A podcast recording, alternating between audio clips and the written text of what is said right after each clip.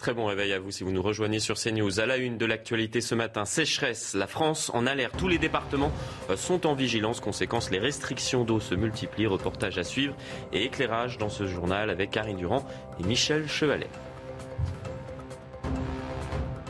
Nouveau coup d'éclat à l'Assemblée nationale. Les députés de la NUPES ont quitté hier les rangs de l'hémicycle après le petit mot, je cite d'Éric Dupont-Moretti, sur la présence d'un nouvel antisémitisme en France.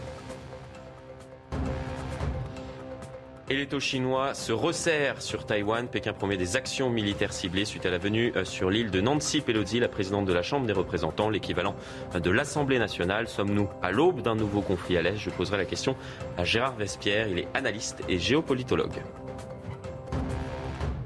C'est devenu un sujet de préoccupation euh, majeure, conséquence directe des fortes températures sécheresse, Elisa, touche toute la France. Oui, Paris et, la Petite Couronne hein, sont euh, désormais en vigilance niveau 1. Et c'est maintenant tout le pays qui est euh, sous surveillance. D'après le bilan définitif de Météo France qui a été publié hier, eh bien, le mois de juillet 2022 est le mois de juillet euh, le plus sec enregistré en France depuis plus de 63 ans. Les explications de Sandra Thiombo. La vague de chaleur en France ne fait que renforcer la sécheresse. Cette situation a des conséquences immédiates. Au moins 93 départements sur 96 sont soumis à un niveau d'alerte au-delà de la vigilance. Depuis lundi, des arrêtés préfectoraux imposent des restrictions d'eau sur le territoire. Et pour cause, en ce début août, les sols sont encore plus secs qu'ils ne l'étaient à la même période en 1976 et en 2003, des années records. Selon Météo France, cette situation pourrait s'aggraver d'ici quelques jours. Le record absolu de sécheresse des sols superficiels datant de 2003 pourrait même être battu. Dans ce contexte, déjà propice à des feux de forêt inédits, un incendie a ravagé 400 hectares de maquis en Haute-Corse. Il a été fixé hier soir. Météo France ne prévoit pas de sortie de crise dans l'immédiat. Il faudrait, selon elle, un mois de précipitations excédentaires pour retrouver une situation normale. Et une image vaut parfois mille mots. Regardez cette prise de vue réalisée par le satellite Copernicus. On voit euh, très nettement en quoi la sécheresse est exceptionnelle cette année, la différence entre la situation euh, il y a euh, un an, le 21 juillet 2021, et la carte de France prise le 22 juillet 2022. C'était il y a quelques jours, donc avec cette sécheresse exceptionnelle qui touche, vous l'avez compris, très clairement l'ensemble du territoire. Dans ce contexte, l'eau est devenue une ressource rare. Oui, et l'île-et-Vilaine ne fait pas exception à la règle. Là-bas, les vigies de l'eau traquent la sécheresse. En Bretagne, deux fonctionnaires multiplient les contrôles euh, des cours d'eau. Reportage à la Bouexière de Thibault Marcheteau avec le récit de Clémence Barbier. Si les cuissardes sont remontées jusqu'aux hanches, le niveau de l'eau n'arrive qu'à la cheville de ces hydromètres qui multiplient les contrôles dans les cours d'eau d'Ille-et-Vilaine. À peine 10 cm de profondeur pour cette rivière, un niveau que ces contrôleurs observent notamment à la fin de l'été. Pour l'instant, c'est exceptionnel dans, dans la saison. C'est de bonheur. D'habitude, l'étiage le plus sévère, c'est souvent septembre-octobre. Là, on est au mois de juillet, enfin fin juillet, début août. Donc euh, voilà, on n'est pas arrivé en septembre. Euh, donc c'est préoccupant s'il ne pleut pas, si euh, ça continue d'être sec tout le mois d'août, ce sera très préoccupant sûrement. Cette sécheresse s'étend sur toute la Bretagne qui n'a pas connu une telle situation depuis 46 ans. Ces niveaux historiquement bas ne sont pas uniquement dus à la météo de ces dernières semaines. Cet hiver, on n'a pas eu de pluie. On est sorti de l'hiver avec près de 40% de déficit. Et derrière, on a, eu très peu de pluie, donc euh, pas de réserve au départ, au démarrage, et derrière, euh, euh, voilà, un été très sec. Ces eaux de pluie ruissellent habituellement vers les barrages, qui constituent 75% de la production d'eau potable en Bretagne. Avec des niveaux aussi bas, c'est tout l'approvisionnement en eau des habitants de la région qui est menacé. Et vous l'avez sans doute remarqué, vous qui nous regardez, peut-être vous également autour de cette table, il y a les arbres qui commencent pour certains à perdre leurs feuilles. Est-ce que vous avez euh, noté? Oui. Cela On se croirait presque en automne. Oui, c'est assez impressionnant, euh, presque en automne alors que nous sommes en plein été. On va, on va voir pourquoi avec vous, euh, Karine Durand. Vous nous dites que c'est lié à cette météo justement exceptionnelle. Et oui, directement en cause, eh bien, c'est la succession de canicules, de sécheresses euh, cette année. Il faut savoir que comme nous, en fait, les arbres transpirent. Ils rejettent l'eau absorbée par les racines par des petits trous qui sont situés dans leurs feuilles et cela permet d'abaisser la température du mmh. feuillage. Mais s'il n'y a pas assez d'eau dans le sol, eh bien, la transpiration ne peut pas se faire. Donc les feuilles brûlent, un peu comme à l'automne, elles changent de couleur, elles tombent. Alors certains arbres plus que d'autres, hein. un peu moins les chênes parce que les chênes ont des racines plus profondes, ils peuvent mieux capter l'eau. Mais en fait, c'est une technique de survie. Euh, l'arbre se débarrasse du superflu euh, pour survivre. Alors le problème, il y a plusieurs problèmes, c'est que s'il n'y a plus de feuilles, déjà forcément, il y a mmh. beaucoup moins euh, d'ombre. Donc le climat se réchauffe sur cette zone-là. Et en plus, la transpiration des arbres permet d'abaisser la température. Donc il y a moins d'ombre, il y a moins de transpiration. Donc ça empire encore plus le réchauffement climatique. Ça a un autre problème en plus, c'est que les arbres qui ne meurent pas forcément de la sécheresse sont affaiblis. Ils sont sujets aux parasites et aux champignons. Ça peut donner de véritables épidémies dans les forêts. Et ceux qui meurent, c'est encore un autre problème. Il faut savoir que les troncs au sol sont un excellent combustible pour les incendies, en particulier euh, les pins qui sont très touchés. D'ailleurs, euh, c'est l'une des principales raisons euh, des incendies en Californie. Ce sont tous les arbres morts au sol qui sont des combustibles. il a fait très chaud également hier à l'Assemblée nationale, interpellé par Éric Dupont-Moretti. La NUPES a quitté les rangs de l'hémicycle. Oui, répondant au député UDI, un meilleur Habib, lors des questions au gouvernement qui accusait l'extrême gauche de représenter, je cite, un nouvel antisémitisme, eh bien le ministre de la Justice a attaqué la gauche euh, de l'hémicycle, faisant référence à plusieurs polémiques récentes. Regardez les extraits de ce qui s'est passé hier. Corbyn, Corbyn, Corbyn, l'apartheid, les mots que vous avez choisis pour commenter le discours du président de la République. Ces mots-là vous collent à la peau. Marc Baudrier, je me, tourne à, présent vers vous. Hier, le garde des Sceaux a de nouveau ajouté de l'huile sur le feu sur, euh, sur cette polémique euh, concernant la résolution de plusieurs députés de la NUPES, majoritairement, je le précise, communistes, qui comparent la politique de l'État d'Israël vis-à-vis de, de, la Palestine à l'apartheid en Afrique du Sud oui, euh, il a, il a rajouté de l'huile sur le feu parce que euh, il a attaqué évidemment très durement, on vient de l'entendre, mhm. les, députés Nupes qui sont sortis en masse, donc euh, encore une scène un peu grandiose à l'Assemblée. et surtout, le, très curieusement, Éric Dupont-Moretti s'est tourné ensuite, après cette passe d'armes, vers l'extrême droite et pour, si vous voulez, faire mettre deux poids dans la balance et, et équilibrer, pour ainsi dire, les attaques contre la Nupes euh, contre l'extrême droite. Et là, il a ressorti des détails très anciens, le détail de, des éléments très anciens, le détail de l'histoire de Jean-Marie Le Pen qui date de 1987, ça fait quand même 35 euh, ans, euh, et, euh, et, surtout accuser le RN qui, pour le coup, n'a pas du tout la même position vis-à-vis d'Israël que les 38 députés qui avaient déposé cette résolution il, y a, il, y a, trois jours maintenant. donc assez curieux, beaucoup de politique. Ça s'est conclu par un... un Ils ont les QAG, hein, les questions au gouvernement. Voilà, par par un mot euh, d'Elisabeth Borne, qui, euh, de manière assez curieuse aussi, a exclu du champ de, de la de l'attaque euh, trois groupes, le groupe socialiste, le groupe communiste et le groupe écologiste, alors que précisément il y avait des députés de ces trois groupes parmi les 38 députés qui ont déposé cette résolution. Vous voyez qu'on est, elle se ménage évidemment ses futures majorités, on est en pleine manœuvre politique. la réalité, la vérité des faits est peut-être un peu moins importante que les stratégies des, qui seront nécessaires pour pour fabriquer les futures majorités sur les textes à l'Assemblée. Comme je le précisais, euh, les signataires étaient majoritairement des communistes, euh, justement, parmi les 38 euh, députés qui ont signé cette, cette, résolution. justement, toujours à l'Assemblée nationale, lors de ces questions au gouvernement, Gérald Darmanin a annoncé hier dans l'hémicycle que le Maroc avait délivré un laissez-passer consulaire il y a 24 heures pour expulser Manu Militari. Je cite le ministre de l'Intérieur de France, Hassan Iqiyoussen, ce prédicateur réputé euh, proche des frères musulmans et qui vivait euh, dans le nord de la France. Oui, le ministre de l'Intérieur qui répondait à une question euh, du député du Rassemblement national, Sébastien Chenu, à l'Assemblée nationale. Il en a profité pour remercier le Maroc de la délivrance de ce laissez-passer, laissant entendre que l'expulsion eh se ferait rapidement dès que l'imam serait interpellé. On écoute le ministre de l'Intérieur à ce sujet. Je veux ici dire à ceux qui soutiennent M. Iqiyoussen Le peuple juif, le peuple juif est ingrat et il a besoin d'être rappelé à l'ordre. Il rejette le mariage civil au seul profit, je cite, du mariage religieux. Il nie l'égalité entre les femmes et les hommes. Il qualifie de, je cite, pseudo-attentats les attentats commis en France depuis 2015. Je veux aussi dire que son expulsion a été validée par un magistrat de l'ordre judiciaire dont la commission précise le 22 juin dernier. Et je veux dire, et je veux remercier singulièrement le Royaume du Maroc, qu'un laissez-passer consulaire a été délivré voilà 24 heures pour expulser Manu Militari, M. Equissen, du territoire national.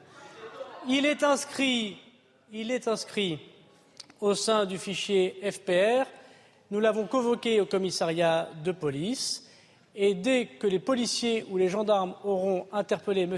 Ikwesen, il sera exclu du territoire national sans possibilité d'y revenir. Et soyez, bien, là à 8h15. Loïc Signor reçoit ce matin Agnès Pannier-Runacher, la ministre de la Transition énergétique. Tout de suite les sports. Et Elisa, on ouvre cette page sport, on le voit juste derrière moi, avec la Ligue des Champions, troisième tour préliminaire de la Ligue des Champions. Ouais, ça commence très tôt la Ligue des Champions avec euh, ces tours préliminaires et Monaco qui n'a pas fait mieux que le match nul un partout face aux Néerlandais euh, du PSV Eindhoven, les joueurs de la Principauté qui joueront leur qualification mardi prochain lors du match retour. On va revenir sur cette rencontre. C'est reparti pour un troisième tour préliminaire de Ligue des Champions. Comme l'an dernier, l'AS Monaco débute officiellement sa saison par une campagne européenne. En face, un PSV Eindhoven vice-champion des Pays-Bas et dirigé depuis la reprise par Ruud van Nistelrooy. Est-ce le fait de la chaleur? Toujours est-il que la rencontre peine à s'emballer à Louis II. Seule véritable occasion de la première demi-heure, cette frappe de Joe Everman hors cadre. Le milieu néerlandais retente sa chance à la 38e minute, du gauche cette fois-ci. Bien joué la magnifique. Et derrière, Joe Verman qui donne l'avantage aux hommes de Ruud van Nistelrooy. L'ASM est mené 1-0 à la pause et aurait bien besoin d'un buteur comme David Trezeguet. En début de seconde période, la réussite fut les hommes de Philippe Clément, à commencer par la recrue Takumi Minamino. Les occasions s'enchaînent de chaque côté. Les Monégasques sont parfois très proches d'encaisser un deuxième but, mais ils finissent par être récompensés de leurs efforts. C'est Jacobs qui va enrouler pour euh, trouver Fofana. L'égalisation de l'ancien Rémois donne des idées aux Monégasques sur coup de pied arrêté. À la 88e minute, le coup franc tiré par Sofiane Diop est tout proche d'aboutir à un deuxième but monégasque. Mais la tête de Youssouf Fofana trouve le poteau gauche de Walter Benitez. Un but partout. Match retour dans une semaine à Eindhoven. C'est passé à ça. C'est passé à ça, Elisa. Ah, Mais euh, prochain, ça le fera. Ça le fera Le rendez-vous est pris. Ouf, ouf de soulagement pour les fans de Paul Pogba. Pas d'opération pour le champion du monde français. Oui, c'est rassurant. L'international français de 29 ans qui s'est blessé au genou hein, à l'entraînement, ça s'est passé lors de la tournée euh, aux États-Unis de la Juventus. Le milieu de terrain qui va rester éloigné euh, des terrains jusqu'à mi-septembre, mais qui évite une opération qui aurait pu lui faire manquer euh, le mondial au Qatar à la fin de l'année. Il est victime d'une lésion du ménisque latéral du genou droit, Paul Pogba. Il a pris l'avis hein, de plusieurs spécialistes sur les traitements possibles et notamment sur la nécessité ou non d'une intervention chirurgicale. Finalement, ce sera non. Ce sera non. Tant de soulagement pour les fans du, du, joueur. On ouvre à présent une page euh, sport sur la Formule 1. On fait un petit point précis après ce, ce micmac au sein de, l'écurie euh, alpine. Oui, alors là, hier, ça a été euh, tout et son contraire avec l'écurie alpine. Oscar Piastri a démenti avoir signé avec l'écurie française la saison prochaine. Et pourtant, hein, Alpine avait, hier après-midi, officialisé l'arrivée hein, du pilote australien en remplacement de Fernando Alonso qui part chez Aston Martin. Dans la soirée, Oscar Piastri a démenti. C'est le champion du monde de Formule 2. Pour rappel de l'année dernière, il s'est exprimé, vous le voyez sur son compte Twitter, pour démentir cette information. C'est faux, je n'ai pas signé avec Alpine pour 2023. Je ne piloterai pas pour eux euh, la saison prochaine. Voilà. Comme quoi, des fois, les écuries peut-être prennent leur désir pour des réalités. Oui, c'est un espèce de, mercato, micmac. Euh, on, a tout compris en tout cas euh, avec vous, mais, c'est vrai qu'il y a eu de, nombreux rebondissements. Restez bien avec nous dans un instant. On fera un point complet euh, sur ce qui se passe actuellement à Taïwan avec Gérard Vespierre. Il est notre invité ce matin. Est-ce que la Chine compte envahir dans les tout prochains jours cette île située au sud-est du pays? Donc restez bien avec nous. On parle dans un instant de la situation à Taïwan.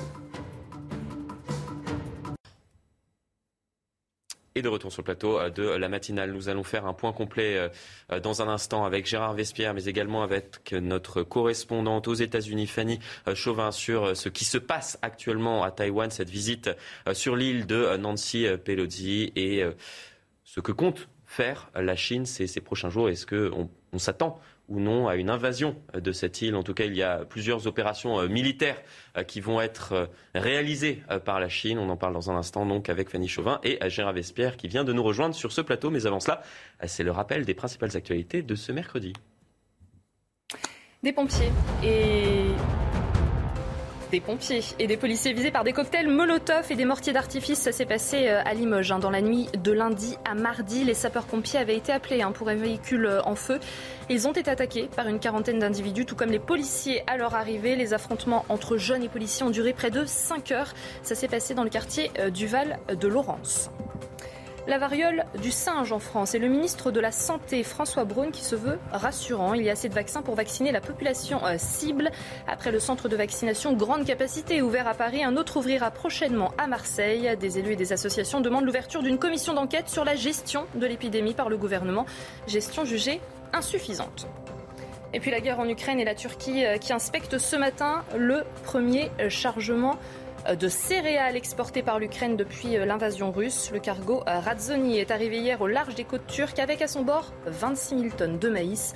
Les denrées sont à destination de Tripoli au Liban. 16 autres bateaux attendent le feu vert pour quitter Odessa, le principal port ukrainien. Les États-Unis n'abandonneront pas leur engagement envers Taïwan. Mot euh, cette nuit euh, prononcé par Nancy Pelosi, la présidente de la Chambre des euh, représentants aux États-Unis, à l'équivalent de l'Assemblée nationale dans notre pays. Sa visite à Taïwan ravive les tensions entre les Américains et les Chinois. On va écouter Nancy Pelosi et on en parle dans un instant. Merci pour votre présence et votre accueil chaleureux. Je reçois vos mots sympathiques en tant que représentante du Congrès des États-Unis.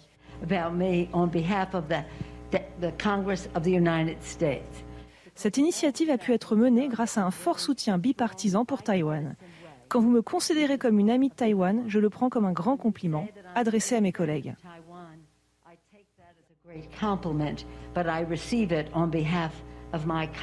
On on prend, la, direction à présent euh, des euh, États-Unis pour rejoindre Fanny Chauvin, notre correspondante sur place. La tension, euh, Fanny, est montée d'un cran entre les États-Unis et la Chine.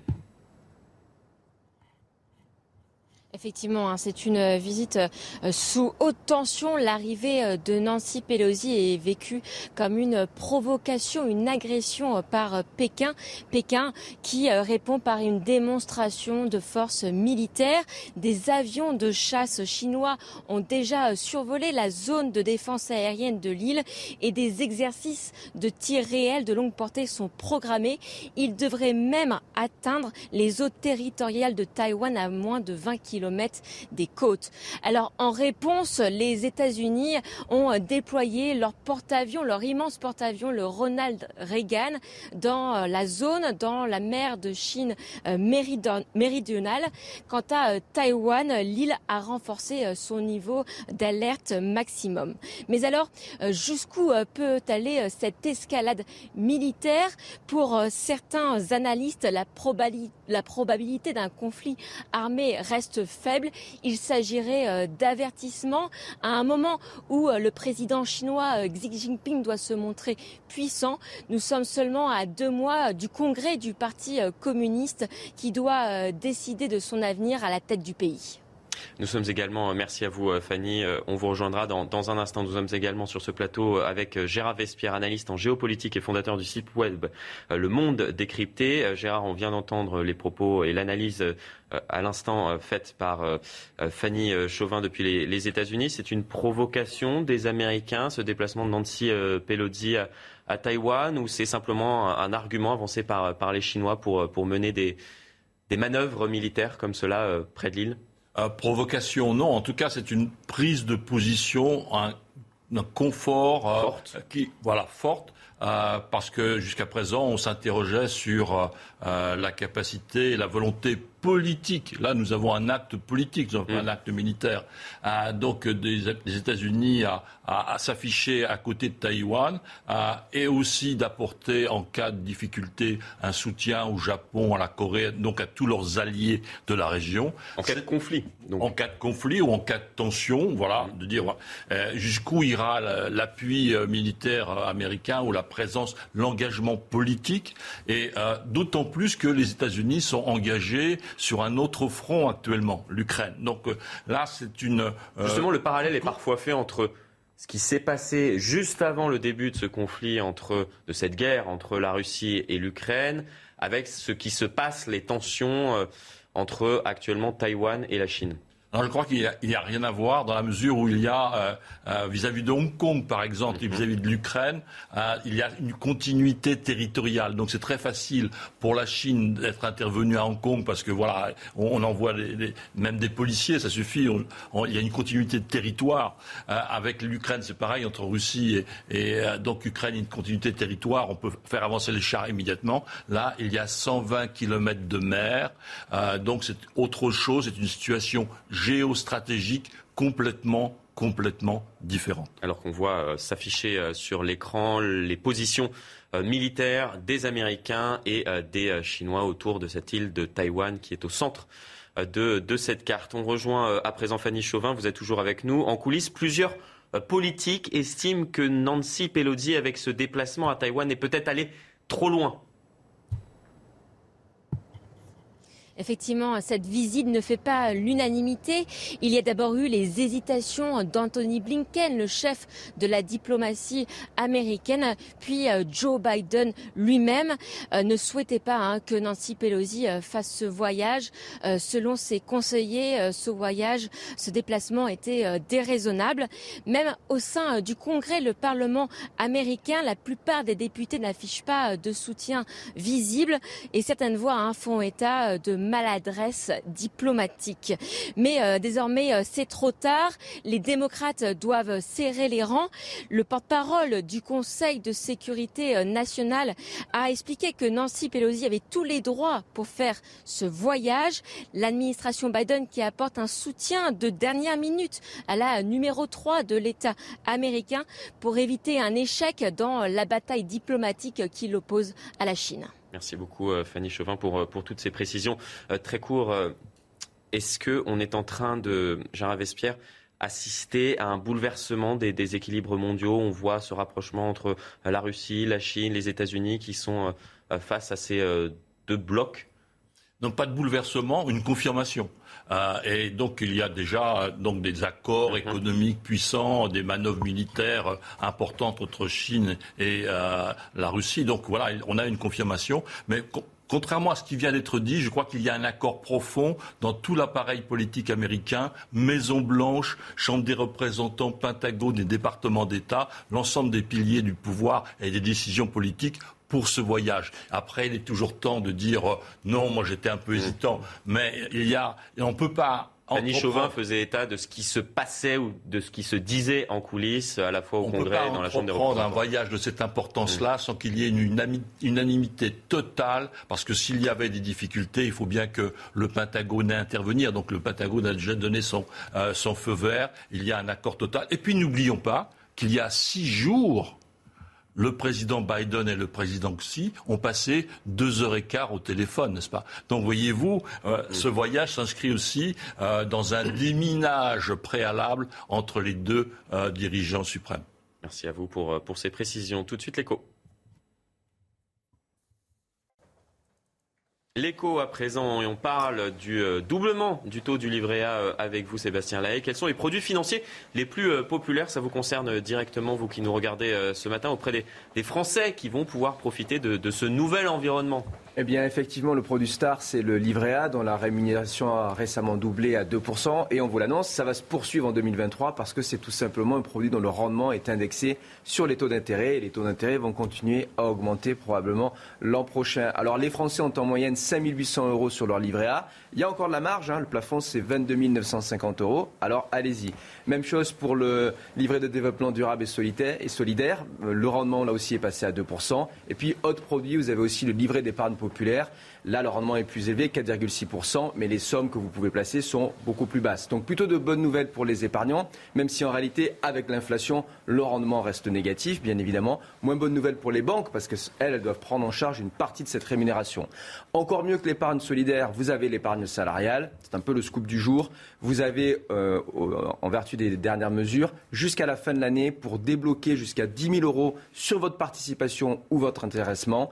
L'avantage, c'est que c'est défiscalisé. Il n'y a pas non plus de charge sociale. Il y a une seule contrainte. Vous ne pouvez pas réinvestir ou réépargner cet argent. Vous devez l'utiliser pour l'acquisition de biens ou la fourniture de services. Alors, on va voir, ça avait déjà été fait par François Hollande, ça avait été un petit peu décevant en termes de mobilisation des Français, mais là, cette fois-ci, avec la crise du pouvoir d'achat, c'est un véritable levier avant la fin de l'année. On parle bonne nouvelle. enfin, des bonnes nouvelles. Bonnes nouvelles pour les, épargnants, malgré, malgré, malgré cette inflation galopante et rampante. Et tout de suite, la météo des plages. Karine, vous nous amenez ce matin à Marseille, temps légèrement couvert. Oui, on a quelques brumes, pas grand-chose et ça va vite se dégager. On aura une belle journée à Marseille, hein. un ciel dégagé avec parfois quelques euh, nuages, aucune précipitation. 22 degrés ce matin, 33 cet après-midi. Encore de la chaleur sur les Bouches du Rhône comme sur une grande partie du sud. Attention, vigilance en cours euh, pour 26 départements placés en orange sur le sud, mais aussi jusqu'en remontant vers l'est. Sur certaines zones, le sud-ouest, le sud-est, on pourra atteindre les 40 et peut-être même la ville de Strasbourg également. Alors, le ciel est dégagé quasiment partout en France ce matin, à l'exception des côtes de la Manche. On a quelques brumes brouillards du côté des Pyrénées aussi et parfois sur la Méditerranée. Au cours de l'après-midi, superbe journée ensoleillée, encore une fois anticyclonique, calme, sèche. Il n'y a que la pointe bretonne qui reste un peu sous les nuages. Attention, on peut avoir quelques orages sur les Pyrénées, mais aussi sur les Alpes du Sud, mais il y aura très peu de précipitations en dessous. Les températures ce matin restent douces au sud et elle monte sur la moitié nord. On atteint les 20 degrés ce matin sur Paris, c'est un peu plus frais sur la Manche, 14 à 15 degrés. L'après-midi caniculaire sur le sud, sur l'est, avec localement 39.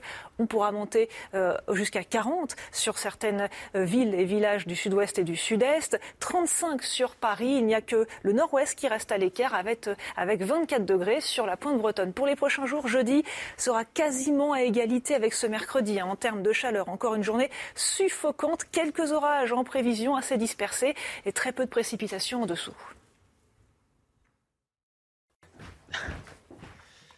Et de retour sur le plateau de, CNews. À la une de l'actualité, venue pour éteindre un incendie, ils sont tombés dans un guet-apens. Des pompiers et des policiers ont essuyé des tirs de mortier de cocktail Molotov pendant près de 5 heures à Limoges. Dans la nuit de lundi à mardi, aucune interpellation n'a eu lieu pour l'heure. Plus de précisions au début de cette édition.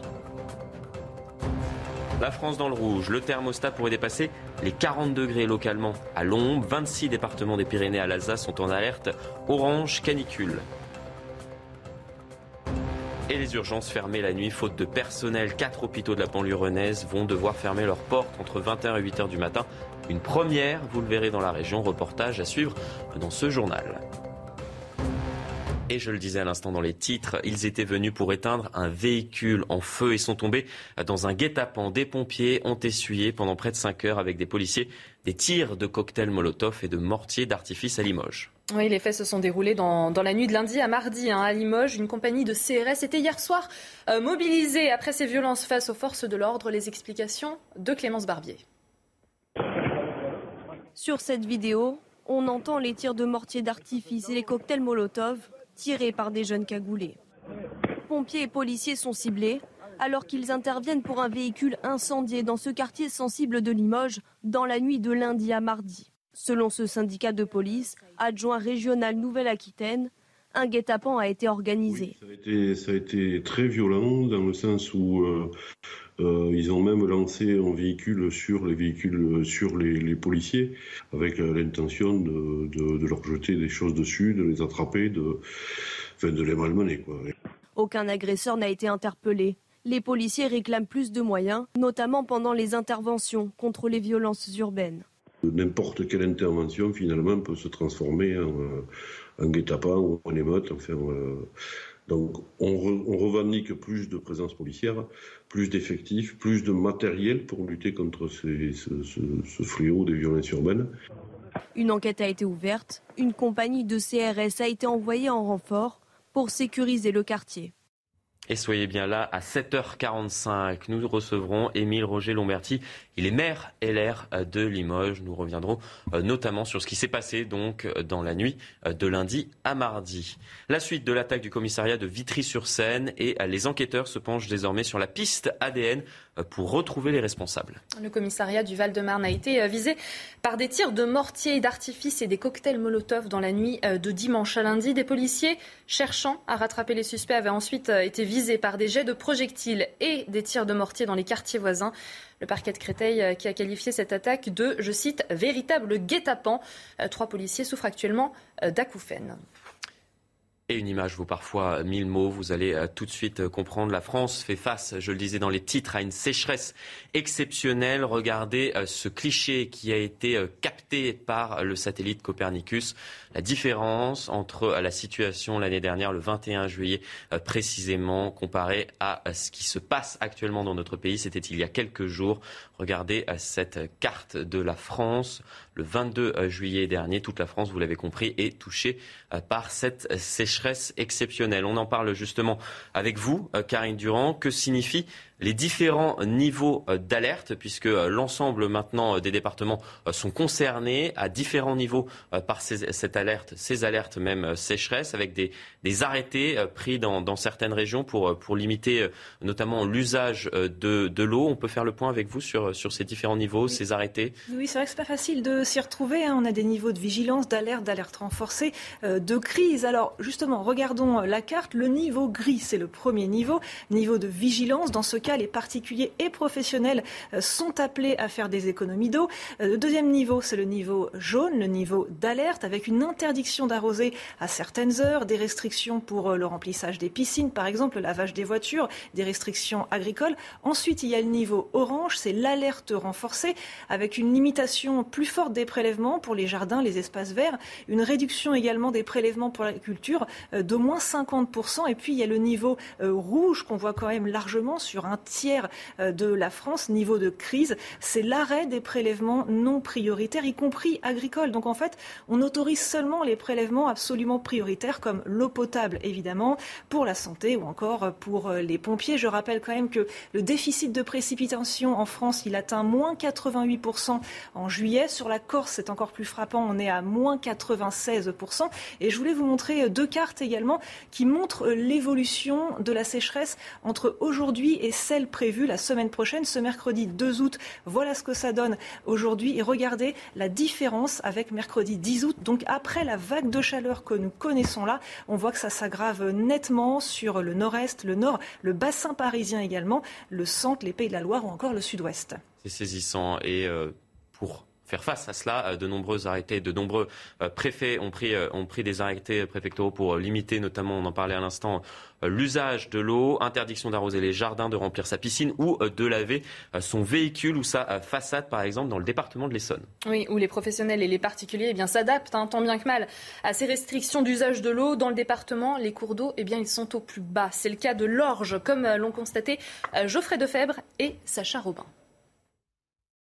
Là, on, voit effectivement que le niveau de l'orge est très très bas. On voit tous les herbiers. Il y a un peu, enfin voilà, un phénomène d'eutrophisation. On, sent que euh, la rivière effectivement euh, souffre. Avec plus d'une vingtaine de centimètres d'eau en moins, la rivière de l'Orge en Essonne a atteint son niveau d'alerte. Ça sera à l'avenir, au regard du changement climatique dont euh, tout le monde parle, ça sera de plus en plus fréquent. Donc à nous et à tout à chacun, particulier, de faire attention à, son, à ses usages de l'eau. Cet habitant vit ici depuis 50 ans et il n'a jamais vu ça. Moi, j'ai jamais vu aussi sec que maintenant. Là, vraiment, euh, c'est la catastrophe un peu en général. On avait la, chance ces années passées de profiter de tout à profusion. Et aujourd'hui, euh, il va falloir quand même changer un petit peu nos points de vue sur les consommations d'eau et de tout. Et c'est désormais toute la région qui a été placée en vigilance sécheresse par la préfecture d'Île-de-France. Tous les franciliens sont donc invités à restreindre leurs usages domestiques de l'eau. Et avec cet épisode caniculaire qui frappe actuellement le pays, les coupures d'électricité euh, peuvent survenir de façon beaucoup plus fréquente, Elisa. Oui, des villes comme euh, Marseille, Paris ou Rouen ont connu hein, des coupures d'électricité en plein pic de chaleur euh, ces dernières semaines. Des habitants des Bouches-du-Rhône, de Seine-Maritime, d'Île-de-France ou encore de Saône-et-Loire ont été confrontés à des pannes électriques. Une mesure temporaire d'Enidis visant à protéger les câbles qui supportent mal les fortes chaleurs et cela pourrait à nouveau se produire cette semaine. Et regardez, des habitants de Marseille ont même reçu hein, de la part du fournisseur d'énergie un message pour s'excuser euh, de ces coupures d'électricité à répétition. Michel Chevalier, je me tourne à présent vers vous puisque vous avez réponse quasiment à, toutes les questions qu'on se pose. Mais si, mais si, Michel, vous avez quasiment réponse à, toutes les questions. Concrètement, pourquoi y a-t-il des, coupures d'électricité comme, comme cela? Ben, parce qu'on en consomme de plus en plus. Tout simplement. voilà. Non, alors attendez, faut faire très attention. Il y, a deux, il y a deux choses. Il y a la consommation et la production. Au niveau de la production, un, s'il y a moins d'eau, euh, on évite d'utiliser nos réserves derrière les barrages, qui ne sont plus réalimentés par la fonte des neiges. Donc euh, euh, EDF n'ouvre pas trop le robinet. Faut, il faut de l'eau tout de même pour la fin de saison et l'hiver. la deuxième, c'est le refroidissement des installations thermiques. Ah oui, il faut toujours une, source chaude, une source froide, c'est Monsieur Carnot. Et donc, euh, les rivières étant très chaudes, on refroidit moins les centrales nucléaires, et donc le temps de fonctionnement des centrales à pleine puissance est plus limité. Eh ben oui, parce qu'on réchauffe trop. Et ça, c'est des arrêtés préfectoraux. Mais c'est valable pour chaque région. Il n'y a pas une décision nationale. C'est valable pour chaque région. on en parlait en fonction du département, le préfet. Ça, c'est la production. Hum. Et puis il faut penser aussi qu'on est amputé tout de même de la moitié des centrales nucléaires pour des raisons de, de maintenance, de découverte de fissures, etc. D'ailleurs, on va voir que l'ASN mm. va dire bah, finalement ces fissures, bon, bon, bon de radiographie, on va voir, c'est pas si dangereux que ça. Vous voyez, on fait marche arrière, mais pourtant elles sont là. Hein. ah bah oui. Et on risque de, de, manquer d'électricité, on en parlera. Et le troisième point, c'est le, le nombre de, de, de pompes de chaleur et de climatiseurs. Eh ouais. Qui fonctionne actuellement dans, les climatiseur, Un climatiseur, bon, c'est à peu près, c'est un kilowatt. Un kilowatt pendant une heure, c'est un kilowattheure. Ça va. Ça, il va fonctionner 24 heures sur 24, hein, quand il fait, il fait très chaud. Bon, il va faire 24 kilowattheures. Mais pas enfin, c'est pas 1000, c'est 10 000, c'est un million de, de pour l'ensemble de la population, bien évidemment. Et voilà. Et là, ça commence à être, être sensible. Et actuellement, on dit qu'il y a à peu près 10% de la consommation du courant qui est pour les climatiseurs. Et comme on veut développer la, stratégie du gouvernement, là, il marche sur des œufs. Ils veulent développer les pompes à chaleur. C'est-à-dire, c'est, je vous montrerai ça demain, c'est un, climatiseur à l'envers. Alors on se demande avec quelle énergie on va pouvoir le faire. Hein. Voilà, c'est pas, pas facile. Hein. Et donc c'est, je, je vois un exemple, c'est la Guyane. À la Guyane, on développe la clim. Évidemment, il fait 30 degrés et surtout très humide. Et eh bien maintenant, on ne peut plus satisfaire la production, il faut, on envisage, on, a fait des barrages, c'est une catastrophe, on dit ben, on va peut-être installer une centrale thermique au gaz ou au fioul pour alimenter la clim en Guyane. Voyez Et le rendez-vous est pris pour demain, démonstration de comment fonctionne sur ce plateau une pompe à chaleur. Salut, Rendez-vous pris demain. vous restez quand même pour, euh, pour la matinale. Ah bah, aujourd'hui. Mais on, se retrouve demain pour, euh, pour évoquer euh, le fonctionnement de la pompe à chaleur. On continue justement sur, sur ces questions de, de forte chaleur qui compliquent notamment les conditions de travail pour, pour les métiers de plein air. Nous sommes en direct avec Alexandre. Vous êtes couvreur chez Royal Toiture malgré les chaleurs extrêmes. Les chantiers, on le voit avec vous très concrètement, ne s'arrêtent pas. Vous êtes à Vichy où il va faire 39 degrés aujourd'hui à l'ombre dans la journée, ressenti 50 sur les toits. Comment vous vous apprêtez à, vivre cette journée? Eh bien, écoutez, là, on a commencé euh, le travail très tôt ce matin. Donc, on est sur place depuis 6 heures du matin. Donc on a fait une très belle organisation aujourd'hui pour cette journée qui va être vraiment euh, très compliquée. Hein. C'est vrai que le ressenti va être de 50 degrés environ. Donc sur une toiture, c'est euh, voilà, 50 degrés, c'est extrêmement chaud. Donc on va prendre des pauses. Comme d'habitude, on va prendre pas mal de pauses. Mais il faut qu'on avance le plus que possible parce que c'est vrai que là, demain, on va avoir un très grand orage. Donc on ne pourra pas laisser une toiture comme ça avec un très grand orage, c'est pas possible. Donc je ne sais pas à quelle heure on va terminer aujourd'hui. On va sûrement terminer à 19h, 20h, 21h, je ne sais pas. Mais en tout cas, notre mission à nous aujourd'hui, c'est de mettre les tuiles sur toute la toiture. Donc c'est-à-dire que vous allez poursuivre le travail malgré les fortes chaleurs tout au long de la journée? Alors c'est ça. Alors tout au long de la journée, non. On va prendre une pause, je pense, autour de midi et demi, 13h. Parce qu'entre 13h et 16h, franchement, c'est pas possible. Hein. Ça va être un four sur la toiture. On va pas pouvoir travailler. C'est comme un sauna ou un man. Donc c'est pas possible. Par contre, on va reprendre le boulot à 17h. Et là, jusqu'à ce qu'on a terminé. Donc euh, de 17h à 20h, 21h, on sera sur le toit. Ça, on va pas laisser nos clients comme ça avec une toiture comme ça. Non, on va terminer aujourd'hui, quoi qu'il arrive. on peut vaincre la pluie, on peut vaincre la neige, le vent, donc le soleil, euh, on va y passer aussi. Il y a pas de Vous êtes enthousiaste en tout cas. ah bah il faut. Moi j'ai une question. on est dans une. Oui. J'ai une question, Alexandre. Il y, a, une technique ou pas pour, euh, pour essayer de refroidir le toit? Je sais pas, là vous posez des ardoises ou des tuiles. Je sais pas comment vous pouvez faire pour essayer de. Bah là, écoutez, oui, il y a une technique. J'ai mon collègue qui me souffle dessus quand je travaille. Ça m'aide à... non, franchement, il n'y a pas de technique là. Franchement, pour le coup, non. là, quand il fait chaud, on peut faire ce qu'on veut. Il n'y a pas de technique. On, se retrouve à, 7h30 pour faire un nouveau point euh, avec vous. Euh, bon courage, en tout cas, faites attention également, euh, de fortes chaleurs sont, sont, attendues, mais vous êtes au courant, 50 degrés de ressenti. Va falloir voilà, être, être résistant. Charbonner. Va falloir charbonner. Tout de suite les sports. Elisa, on commence avec du football et le troisième tour préliminaire de la Ligue des Champions. qui arrive toujours dans l'été, en plein dans l'été, la Ligue des Champions et Monaco qui n'a pas fait mieux que le match nul, un partout face aux Néerlandais euh, du PSV Eindhoven. Ouverture du score des visiteurs. Vous le voyez, 38e minute, c'est euh, Joey Virman euh, qui ouvre le compteur but pour le PSV Eindhoven. La réponse monégasque, elle est tardive. Elle est signée du défenseur Axel Dizazi. À 10 minutes du terme, 80e minute, les joueurs de l'Imprincipauté qui joueront leur qualification mardi prochain lors du match retour. Et il faudra être plus efficace qu'hier, comme le souligne Youssouf Fofana après la rencontre. On va l'écouter. Il est complètement frustrant. Parce que si je me, refais le match, ils ont deux ou trois situations, ils en en mettent une. Et nous, on en a beaucoup plus qu'eux. Après, il faut concrétiser, ils ont été, ils ont été réalistes. Bah, déjà, faire le, plein de confiance ce week-end face à Strasbourg. Et être réaliste, je pense qu'on a, tactiquement, on avait, on avait les armes, physiquement aussi. Il faudra juste les mettre au fond. Un peu de chance. Et surtout, restez bien avec nous. Euh, dans un instant, on continue d'évoquer cette sécheresse exceptionnelle qui frappe le pays. La sécheresse n'épargne personne, à commencer, vous allez le voir, par les agriculteurs. Nous serons en direct euh, dans un instant avec un maraîcher et viticulteur dans les Alpes-Maritimes. À tout de suite.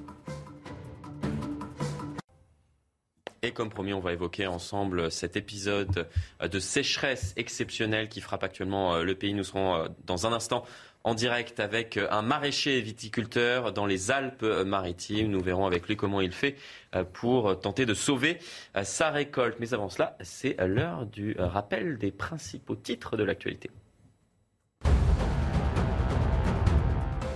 Le second volet de mesures en soutien au pouvoir d'achat a été voté par le Sénat cette nuit. Le budget rectifié pour 2022 ouvre 44 milliards d'euros de crédit. Il prévoit notamment la poursuite du bouclier tarifaire sur l'énergie et de la remise carburant à 30 centimes le litre en septembre-octobre, puis de 10 centimes en novembre-décembre, ainsi euh, que la revalorisation du point d'indice des fonctionnaires. Le niveau du nouveau protocole sanitaire appliqué aux écoles sera décidé dix jours avant la rentrée scolaire. Déclaration faite hier par le ministre de l'Éducation nationale, Papendiaï, à l'Assemblée nationale. Le nouveau protocole sanitaire officialisé le 19 juillet propose trois niveaux de mesures spécifiques suivant la situation sanitaire, vert, orange et rouge.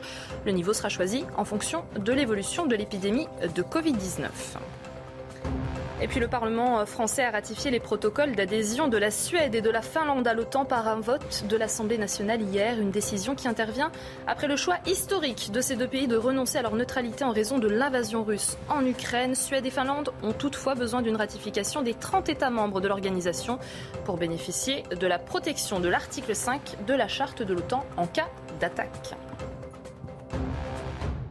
Et je le disais à l'instant, la sécheresse n'épargne personne, à commencer par les agriculteurs. Nous sommes en direct avec un maraîcher viticulteur des Alpes-Maritimes. Bonjour à vous, Denis Ras. Face à la sécheresse, des agriculteurs euh, sont contraints euh, parfois de faire une croix euh, sur une partie de leur récolte. Ce n'est pas encore votre cas? Ben écoutez, nous, pour l'instant, nous avons travaillé très en amont hein, pour essayer de, de ne pas avoir trop d'ennuis. Donc nous avons encore un petit peu d'eau. la résilience de notre campagne est assez exceptionnelle hein.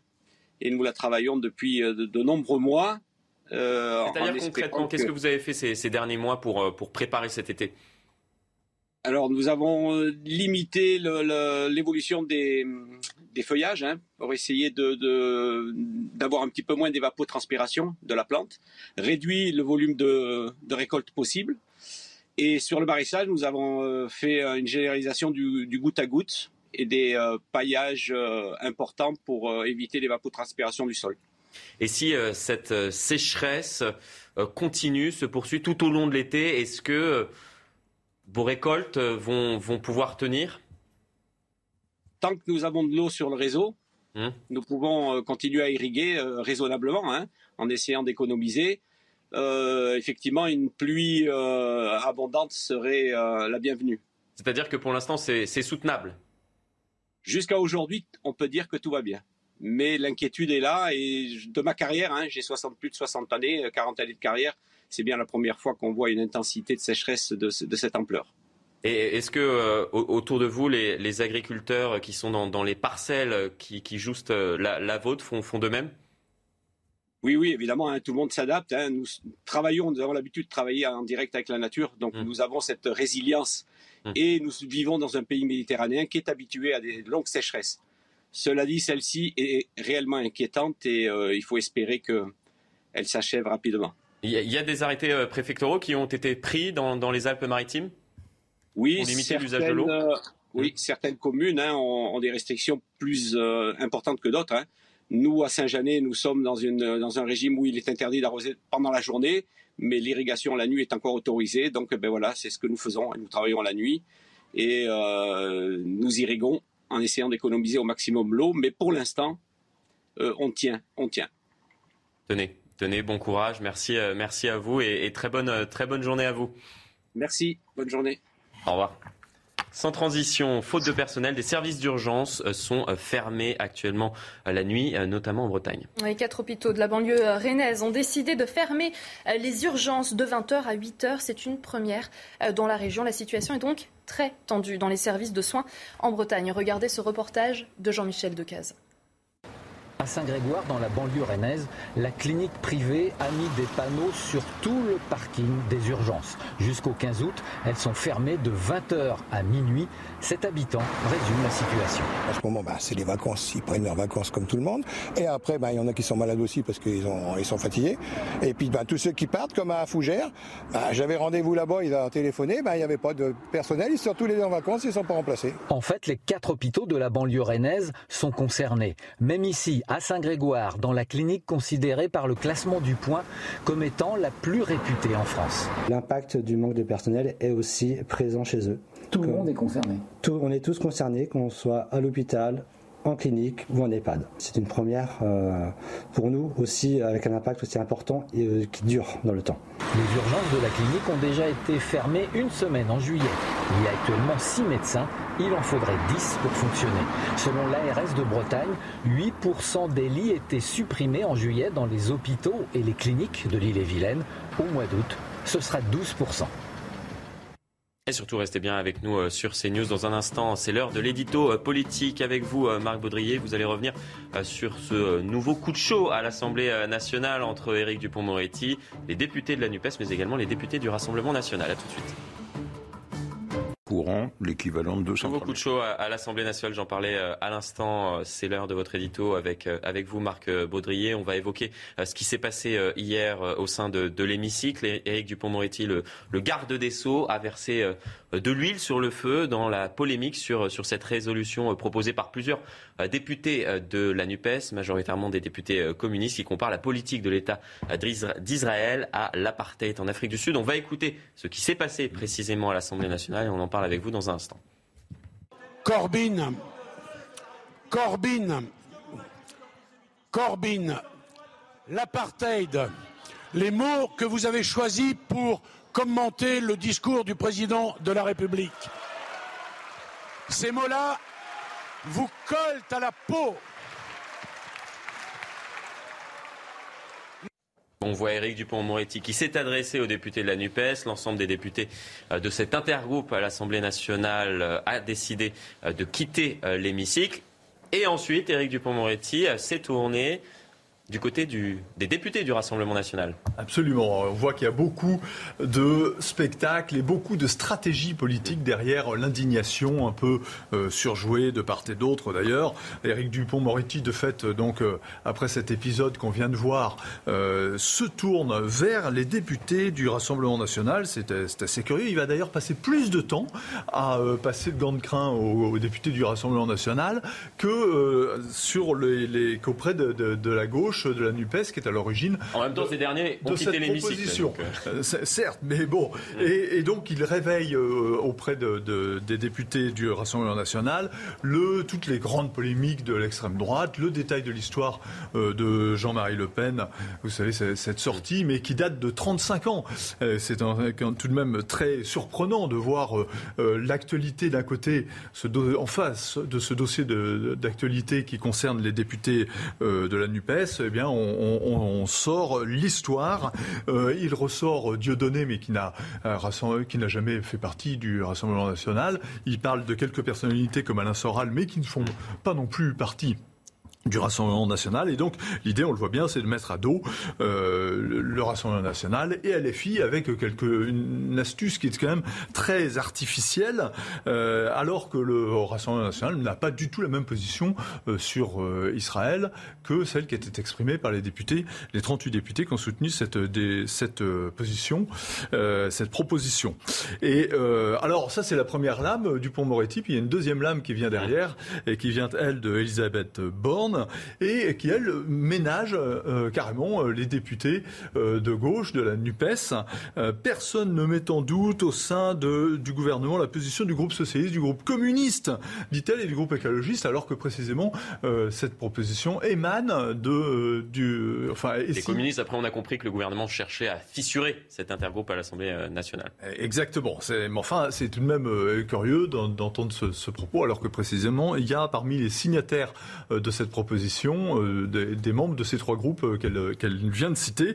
Vous voyez, tout se passe à l'Assemblée comme si c'était un vaste théâtre, comme si la, vie politique s'était recentrée autour du Palais Bourbon. Ça, c'était assez spectaculaire. et on a réussi, du côté du gouvernement, de faire d'une attaque de la NUPES qui était très précise et d'une question d'un député à l'air très précise, une attaque sur le dirigé contre le Rassemblement national l'édito politique de Marc Baudrier. Merci à vous. Est-ce que autour de la table, sans transition, hein, vous connaissez, vous connaissez tous, mais est-ce que vous appréciez Johnny Hallyday? Tous?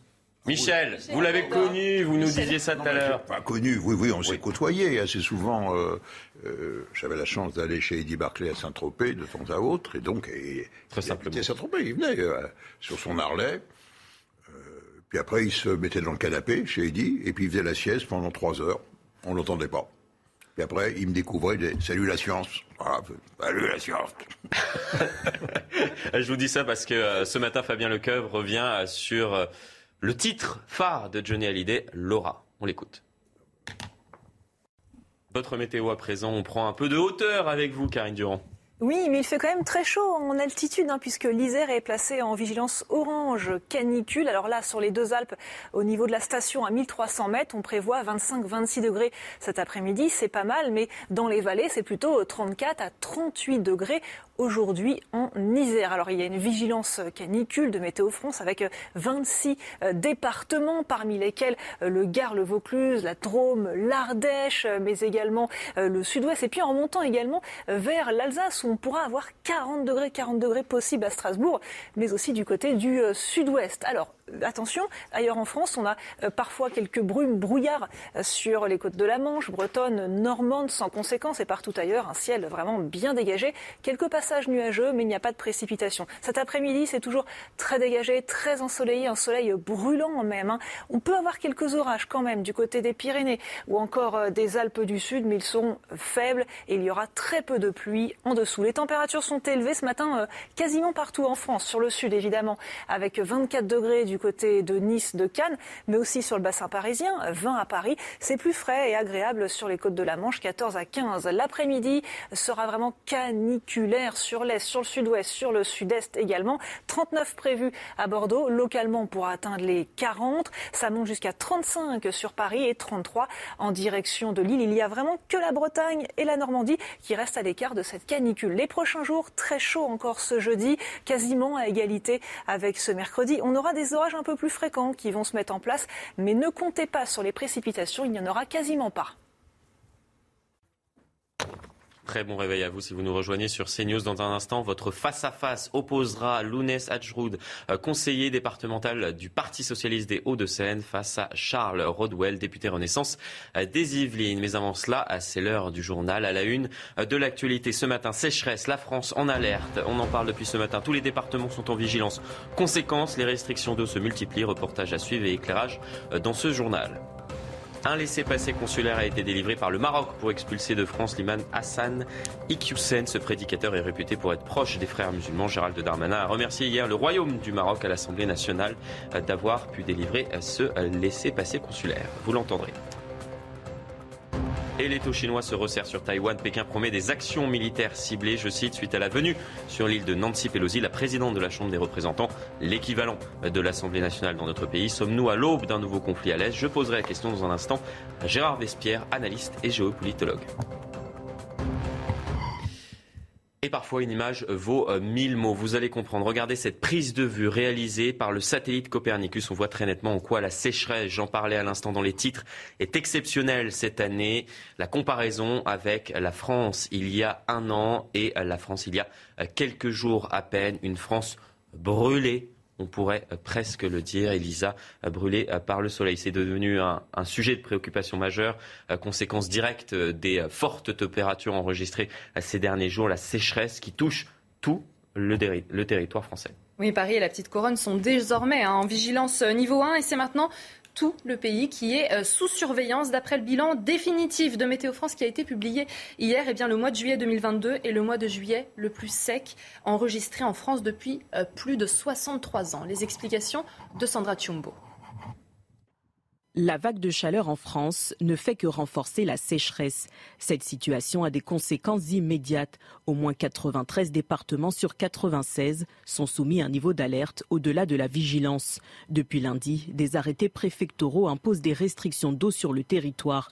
Et pour cause, en ce début août, les sols sont encore plus secs qu'ils ne l'étaient à la même période en 1976 et en 2003, des années records. Selon Météo France, cette situation pourrait s'aggraver d'ici quelques jours le record absolu de sécheresse des sols superficiels datant de 2003 pourrait même être battu. Dans ce contexte, déjà propice à des feux de forêt inédits, un incendie a ravagé 400 hectares de maquis en Haute-Corse. Il a été fixé hier soir. Météo France ne prévoit pas de sortie de crise dans l'immédiat. Il faudrait, selon elle, un mois de précipitations excédentaires pour retrouver une situation normale. Sans, transition, j'en parlais à l'instant euh, dans les titres. Gérald Darmanin a confirmé euh, hier au sein euh, de l'hémicycle l'expulsion euh, prochaine d'Hassan Iqiyoussen. il a annoncé que le Maroc avait délivré un laissez-passer euh, consulaire il y a 24 heures pour expulser euh, cet imam Manu Militari. Je cite, c'est un prédicateur hein, qui est réputé proche des frères musulmans. Le ministre de l'Intérieur, il répondait à une question du député du Rassemblement national Sébastien Chenu. Il en a profité pour remercier le Maroc pour la délivrance de ce laissez-passer, laissant entendre que l'expulsion se ferait rapidement dès que l'imam serait interpellé. On l'écoute. Je veux ici dire à ceux qui soutiennent M. Iqiyoussen, le peuple juif, est ingrat et il a besoin d'être rappelé à l'ordre. Il rejette le mariage civil au seul profit, je cite, du mariage religieux.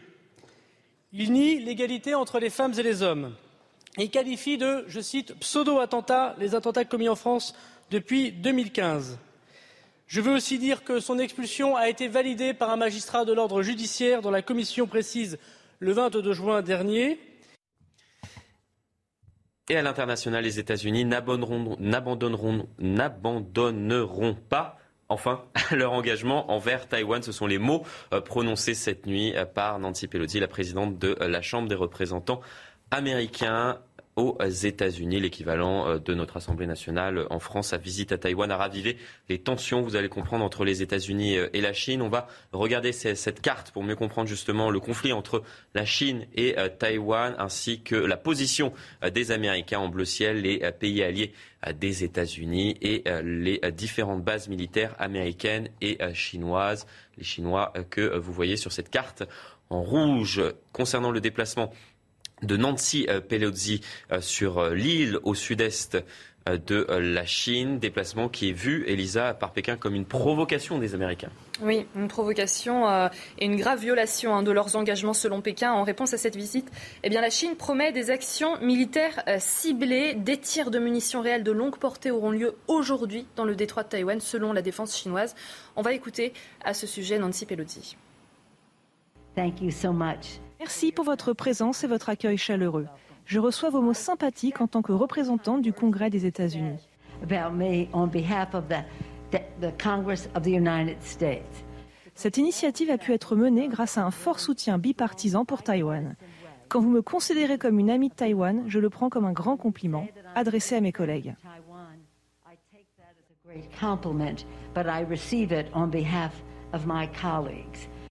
Gérard Vespierre, je me tourne à présent euh, vers vous. Vous êtes géopolitologue. On a euh, entendu euh, les Chinois expliquer qu'ils allaient entreprendre des manœuvres militaires dans les tout prochains jours.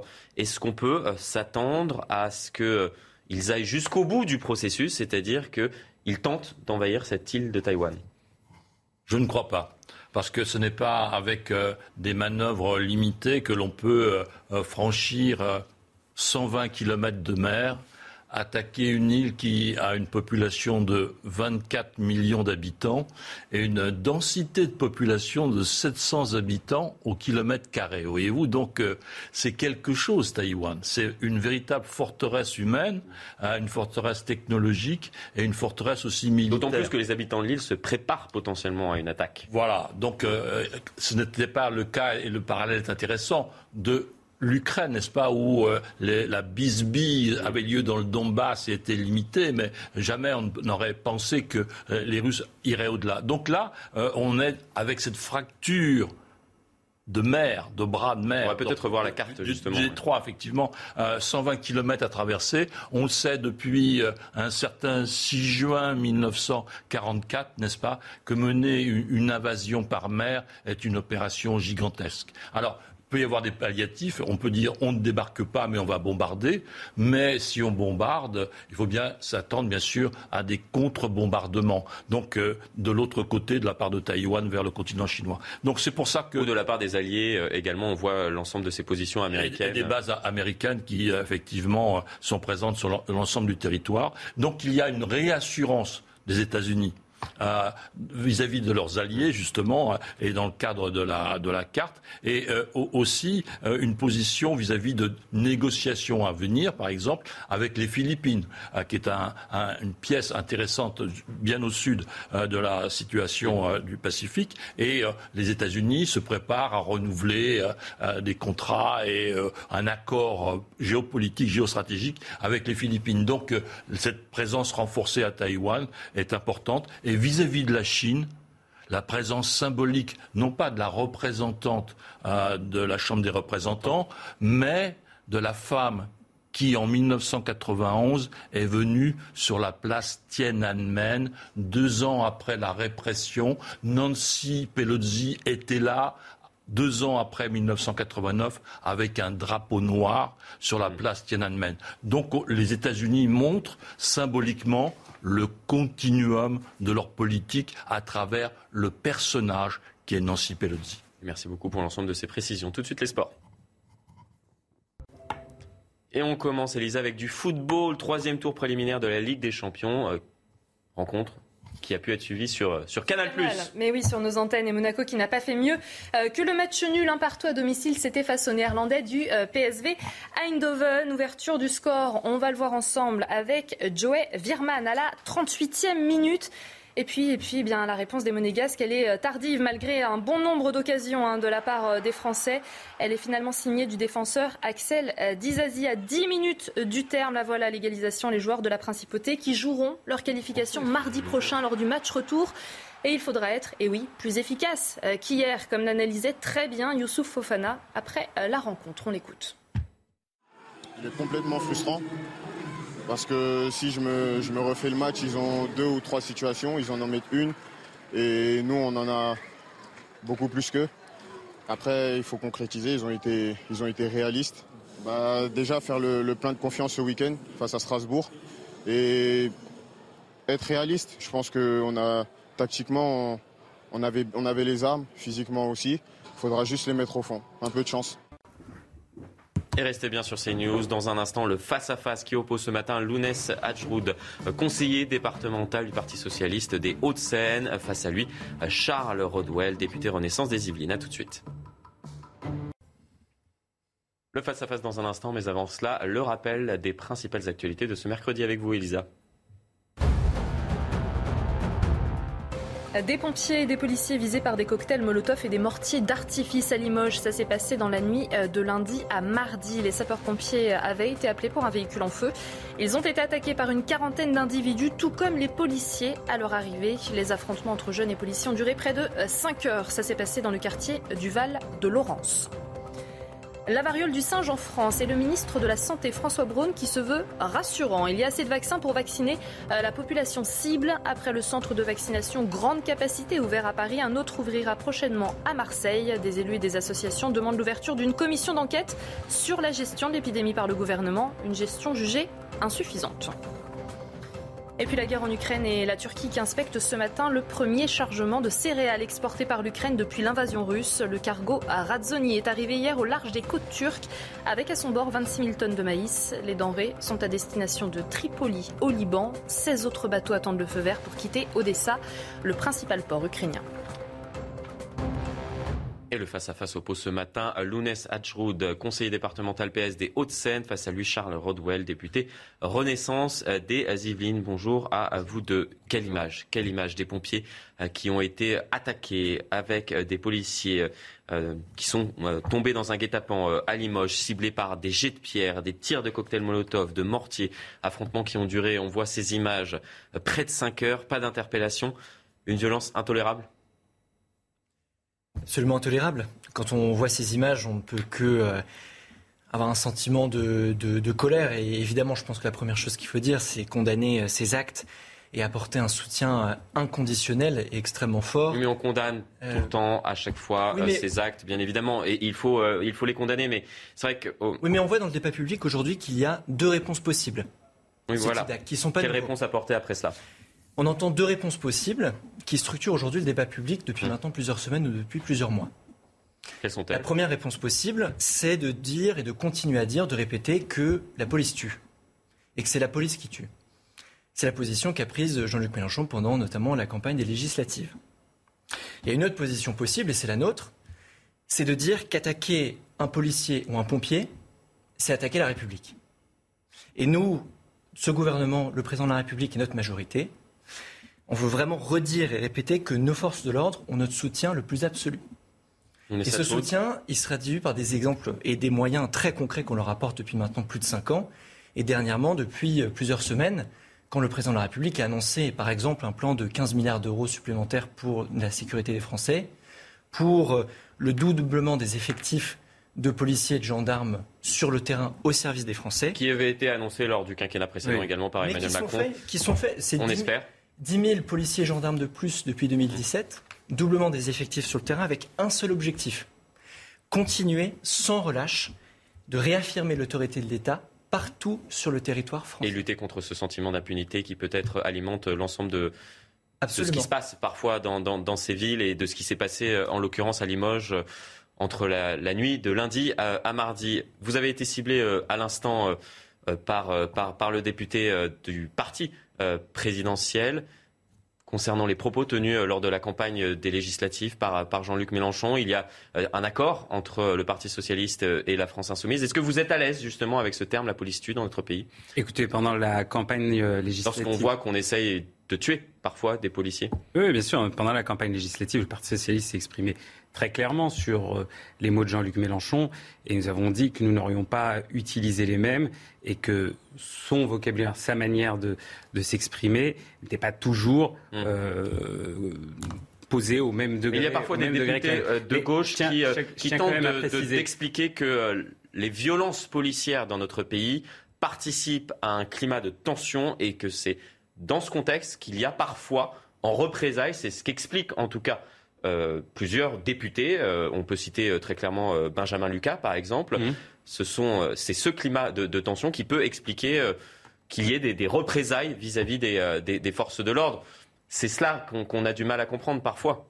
Je ne crois pas qu'ici, euh, l'enquête le dira, on soit sur euh, cet exemple de, représailles suite à des violences policières. En tout cas, je n'ai pas eu vent de, de, violences policières particulières la logique à Limoges. De certains députés de gauche. Je tiens quand même à, la logique de certains députés de gauche. Je tiens quand même à, commencer en mmh. levant toute ambiguïté mmh. euh, sur, sur ma position. C'est-à-dire que, évidemment, que ce qui s'est passé à Limoges est inacceptable, doit être condamné et euh, les policiers doivent être soutenus, les policiers, les Et maintenant, on fait quoi? Puisqu'on condamne tous, bien évidemment, ce qui s'est passé. Je vais, je vais, vous dire, hein, euh, il y a une réalité euh, de terrain que je vois quotidiennement. Ce sont les conditions dans lesquelles la police nationale exerce ses missions. Et je crois que le premier, le premier levier pour aider la police et la soutenir, c'est améliorer continuellement leurs conditions de travail. Quand on voit qu'ils sont sur des véhicules qui sont euh, hors d'âge, quand on voit qu'ils sont dans des locaux qui sont indignes de la fonction. Euh, Il y a eu des efforts qui ont été faits lors du quinquennat précédent. des efforts minimes. je, peux vous dire, je partage absolument pas cet avis. Mais écoutez, on a je ne sais pas si on parlera, tout, je crois, tout à l'heure aussi du cas de, Vitry, mais euh, on est sur une ville. Mhm. J'écoutais l'adjoint à la sécurité de Vitry hier qui était chez vos confrères de BFM TV, où les rénovations du commissariat sont euh, financées en grande partie par la municipalité. Moi, je suis élu dans une ville de 40 000 habitants sur laquelle nous n'avons pas de commissariat dépendant du commissariat de Montrouge, avec euh, mhm. quasiment maintenant deux hubs de transport, euh, dont un sur notre commune qui draine 20 000 personnes par jour. Donc ce sont les collectivités qui sont obligées de pallier l'absence d'investissement de l'État sur la force de sécurité publique. Donc, L'État n'est pas au rendez-vous? Moi, je pense, un, que l'État est au rendez-vous, notamment depuis 5 ans. 10 000 policiers et gendarmes de plus depuis 2017. Visiblement pas suffisant. Un renouvellement sans précédent des équipements et des véhicules pour la police et pour la gendarmerie, et bien sûr pour les autres forces de sécurité et les autres forces de sécurité civiles, notamment, avec les annonces qui ont été faites au soutien des pompiers. Mais moi, ce que j'ai un peu du mal à comprendre, c'est euh, d'une part le soutien qui est apporté euh, aux policiers euh, et aux gendarmes et aux autres forces de l'ordre de la part de, et je respecte tout à fait votre avis et je n'en doute pas un seul instant, et de l'autre la position de Jean-Luc Mélenchon qui n'est pas nouvelle. On ne va pas revenir sur la position de Jean-Luc Mélenchon. On a compris euh, la position aujourd'hui J'ai été élu sur mon nom. J'ai été élu sur mon nom avec l'étiquette Parti socialiste. Donc, écoute, vous pouvez me faire d'avancer euh, dans ce débat. On tente d'avancer dans ce débat. On va pas revenir bien évidemment sur les propos de Jean-Luc Mélenchon. Je souhaitais vous interroger euh, sur un tout autre sujet, la tension qui ne redescend pas à l'Assemblée nationale depuis le début, on peut dire même de la législature. Nouveau coup d'éclat hier. Les députés de la NUPES ont décidé de quitter l'hémicycle durant les questions au gouvernement suite aux propos tenus euh, par Éric Dupont-Moretti. On va écouter euh, le garde des Sceaux. On en parle dans un instant avec mes invités. Corbyn, Corbyn, Corbyn, l'apartheid, les mots que vous avez choisis pour commenter le discours du président de la République. Ces mots-là vous collent à la peau. Un instant. Vous êtes à l'aise avec cette résolution? Alors, les députés socialistes ne l'ont pas signée, donc euh, c'est que nous. Mais vous faites partie de l'intergroupe et bien sûr, mais vous aurez noté que ce n'est pas une résolution qui a été déposée par la NUPES en tant qu'intergroupe.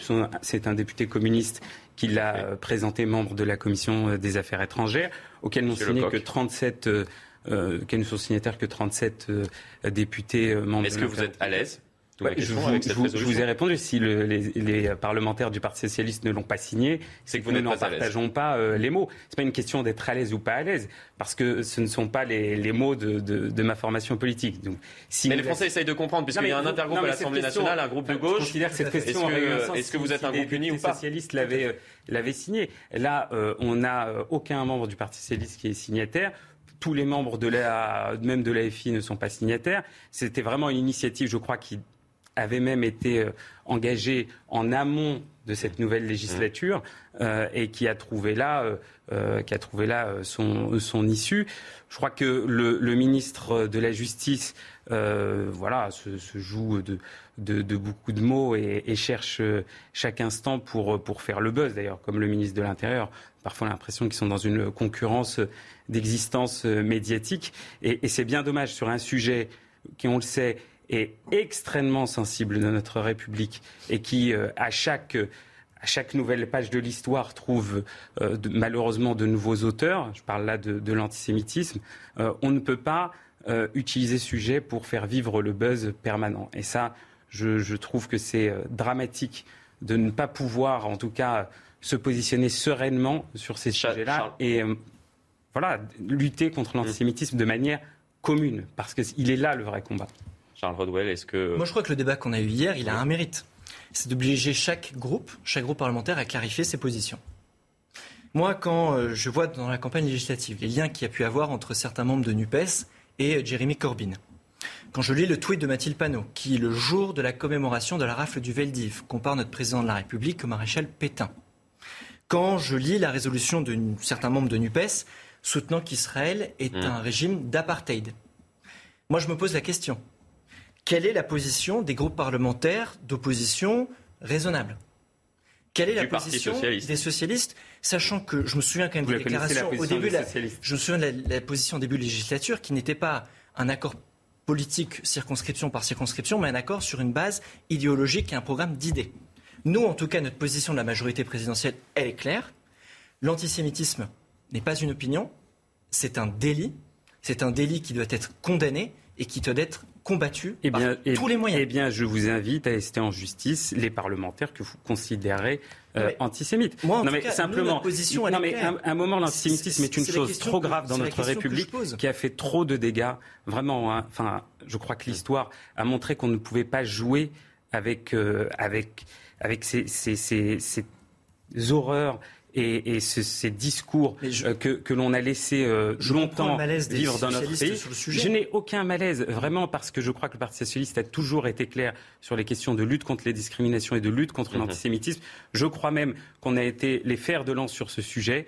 Je crois qu'on a peu de leçons à recevoir, que ce soit de la droite et de l'extrême droite. J'ai vu assez peu de réactions. Hier, hier je rappelle que le ministre, le ministre de la Justice a commencé par fustiger la gauche avant de fustiger l'extrême droite, comme si fustiger l'extrême droite était finalement une compensation nécessaire pour justifier un discours et merci à vous deux. sur le sujet. Merci à vous deux. Le face-à-face opposé ce matin, Lounès Hadjroud, conseiller départemental, je le rappelle, euh, du Parti socialiste des Hauts-de-Seine et Charles Rodwell, euh, député Renaissance, donc du parti euh, de la majorité relative présidentielle des Yvelines. C'est l'heure à présent de votre chiffre éco. Sujet un peu plus léger, on va parler euh, du taux euh, du livret A, taux qui a doublé en, début de semaine. le livret A, c'est le produit star de l'épargne des Français. Les Français ont en moyenne 5 800 euros sur leur livret A, mais le plafond est à 22 950. Alors si vous avez un petit peu d'épargne, c'est le moment d'y aller. Le rendement a été multiplié par deux et ça va continuer parce que c'est indexé tout simplement sur la hausse des taux d'intérêt.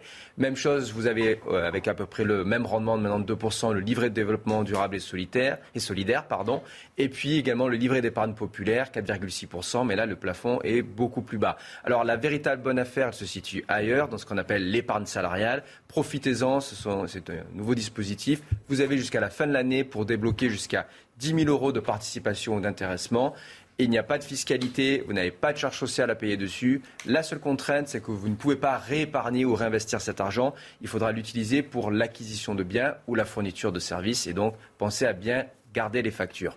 Encore une fois, ce sont les nouvelles opportunités. Épargne solidaire, livret A, mais pensez aussi à l'épargne salariale jusqu'à la fin de l'année. Merci beaucoup. Et ce matin, Karine, vous nous amenez à Oléron. Oui, en Charente-Maritime, avec de la chaleur là-bas aussi. 33 degrés prévus cet après-midi. Un ciel globalement ensoleillé, parfois quelques nuages. Mais attention, les fortes chaleurs vont résister là-bas jusqu'au week-end. Plus de 30 degrés tous les jours. D'ailleurs, nous sommes donc en vigilance euh, canicule pour 26 départements euh, du sud, du sud-ouest, du sud-est et également de l'est euh, du pays, avec par exemple le Gard, l'Ardèche, la Drôme, mais également des départements en remontant vers l'Alsace par exemple, ou encore le Tarn et Garonne. On pourra atteindre localement les 40 aujourd'hui. Ce matin, on a un ciel qui est globalement bien dégagé partout en France. On a juste quelques brumes, brouillards, nuages bas sur les côtes de la Manche, mais aussi parfois sur le piémont pyrénéen et sur les Landes ou encore sur euh, l'Aquitaine. Au cours de l'après-midi, très beau temps, parfois des passages nuageux sans conséquence. C'est calme, c'est sec. Toujours quelques nuages sur la pointe bretonne et parfois quelques orages, a priori pas trop forts, sur les Pyrénées ou encore sur les Alpes du Sud. Les températures ce matin sont élevées partout, 20 degrés à Paris, 24 à Nice. Au cours de l'après-midi, les forte chaleur, des températures caniculaires sur Bordeaux, 39 degrés, de la forte chaleur sur Paris, 35 degrés. Les prochains jours, toujours très chaud euh, ce jeudi, plus orageux, mais très peu de précipitations en prévision. Très bon réveil si vous nous rejoignez sur CNews. À la une de l'actualité ce matin, venus pour éteindre un incendie, ils sont tombés dans un guet-apens. Des pompiers et des policiers ont essuyé des tirs de mortier, de cocktails Molotov pendant près de 5 heures à Limoges dans la nuit de lundi à ce mardi. Aucune interpellation n'a eu lieu pour l'heure. Nous serons dans ce journal avec le maire de la ville, Émile Roger Lomberti. A tout de suite.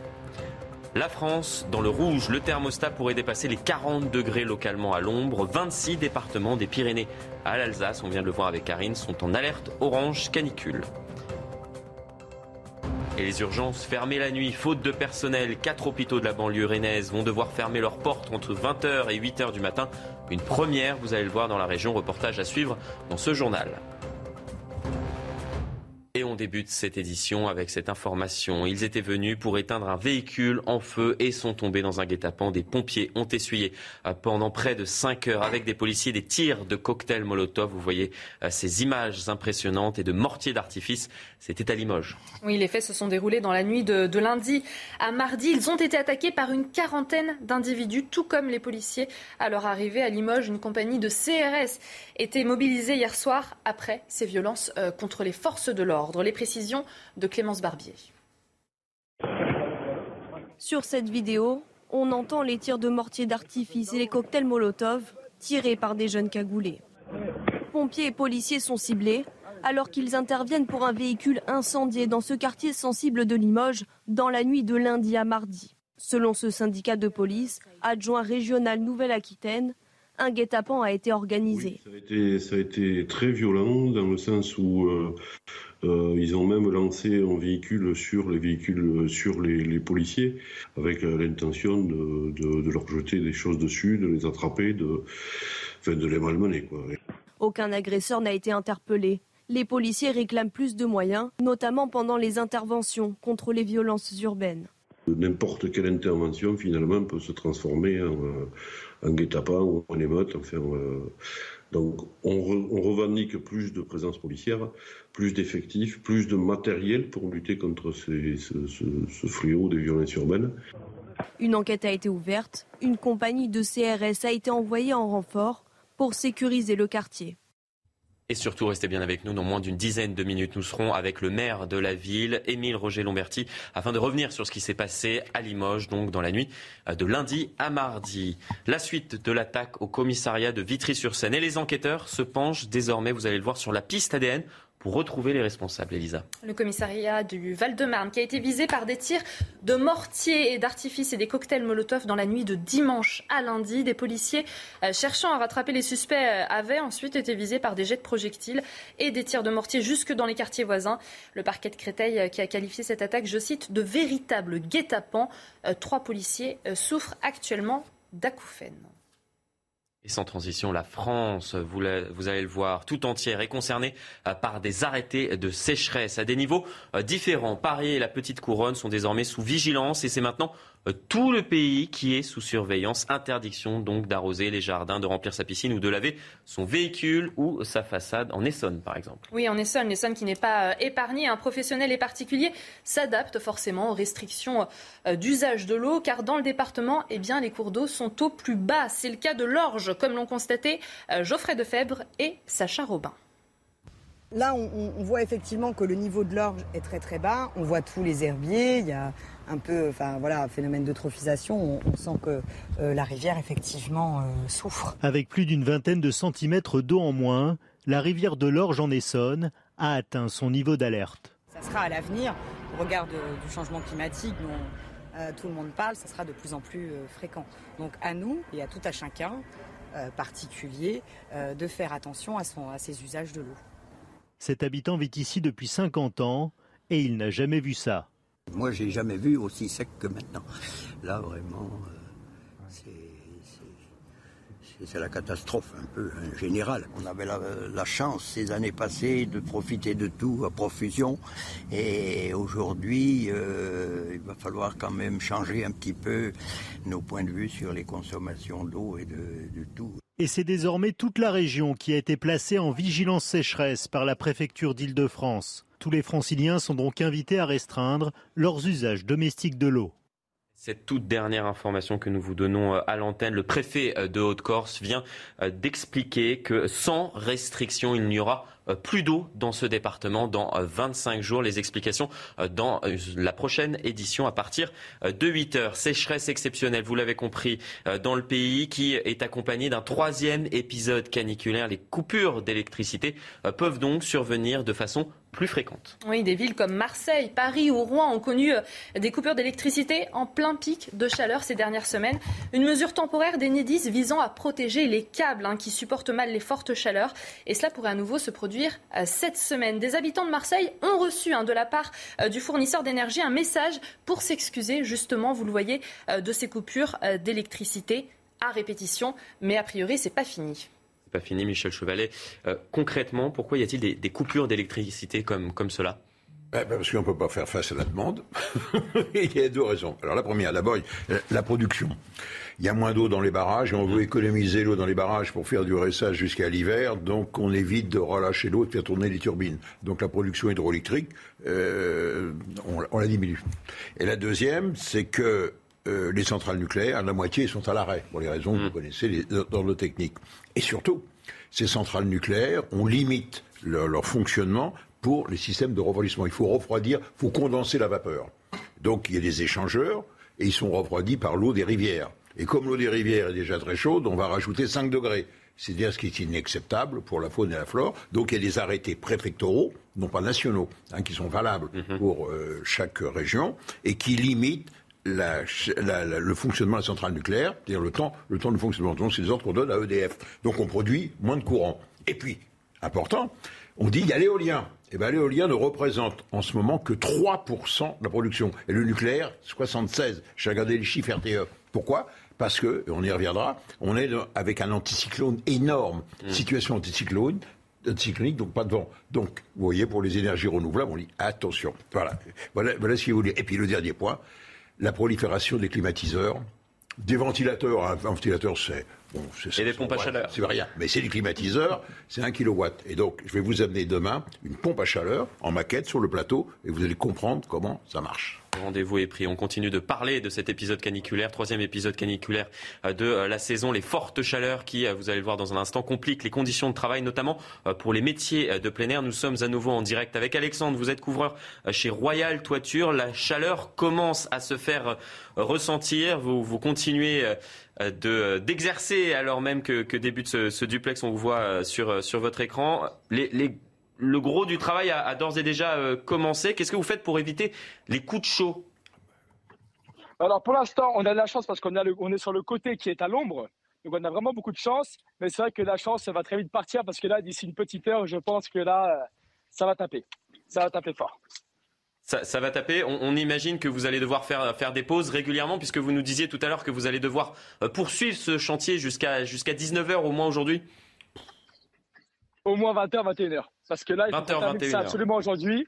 Donc, on a quand même déjà bien avancé. Hein. Depuis ce matin, vous voyez, en quelques heures, enfin en une heure, on a déjà monté pas mal de tuyaux. On a commencé à tuer ce côté-là. Donc là, vous allez voir la différence. Hein. Dans une heure, vous allez voir que là, tout ce côté-là sera pratiquement euh, tué. Donc on avance vraiment très très rapidement. C'est vrai que là, ce matin, vous voyez, on est quand même euh, assez, assez nombreux sur, sur le chantier. Donc c'est vrai que là, bon, euh, on a requisonné vraiment toute l'équipe hein, pour vraiment avancer le plus que possible ici. Euh, on a mis en pause les autres chantiers qui sont déjà tués, donc il n'y a pas de souci par rapport à ça. Mais c'est que celui-ci, demain, il y a de l'orage, donc il faut vraiment qu'on couvre ce chantier-là absolument aujourd'hui. Et justement, Alexandre, on attend 50 degrés ressentis là, cet après-midi sur le toit. Il fait combien à l'heure actuelle là? Alors à l'heure actuelle, je n'ai pas le, thermomètre euh, sous la main, mais je pense qu'on est, on doit être autour des 25 degrés peut-être. Donc là, franchement, encore ça va. C'est agréable. C'est agréable. Mais au-delà de 30, ça va commencer à taper. Après, bon, 40-50, euh, on n'a pas peur. On n'a pas peur, mais euh, ça va taper.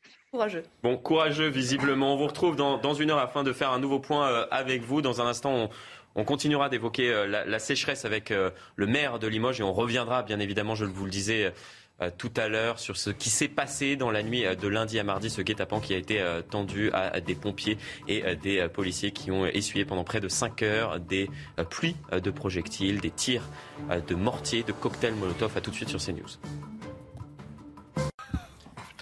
Et comme prévu, je vous le disais tout à l'heure, nous sommes en direct avec le maire LR de Limoges, Émile Roger Lomberti. Bonjour à vous.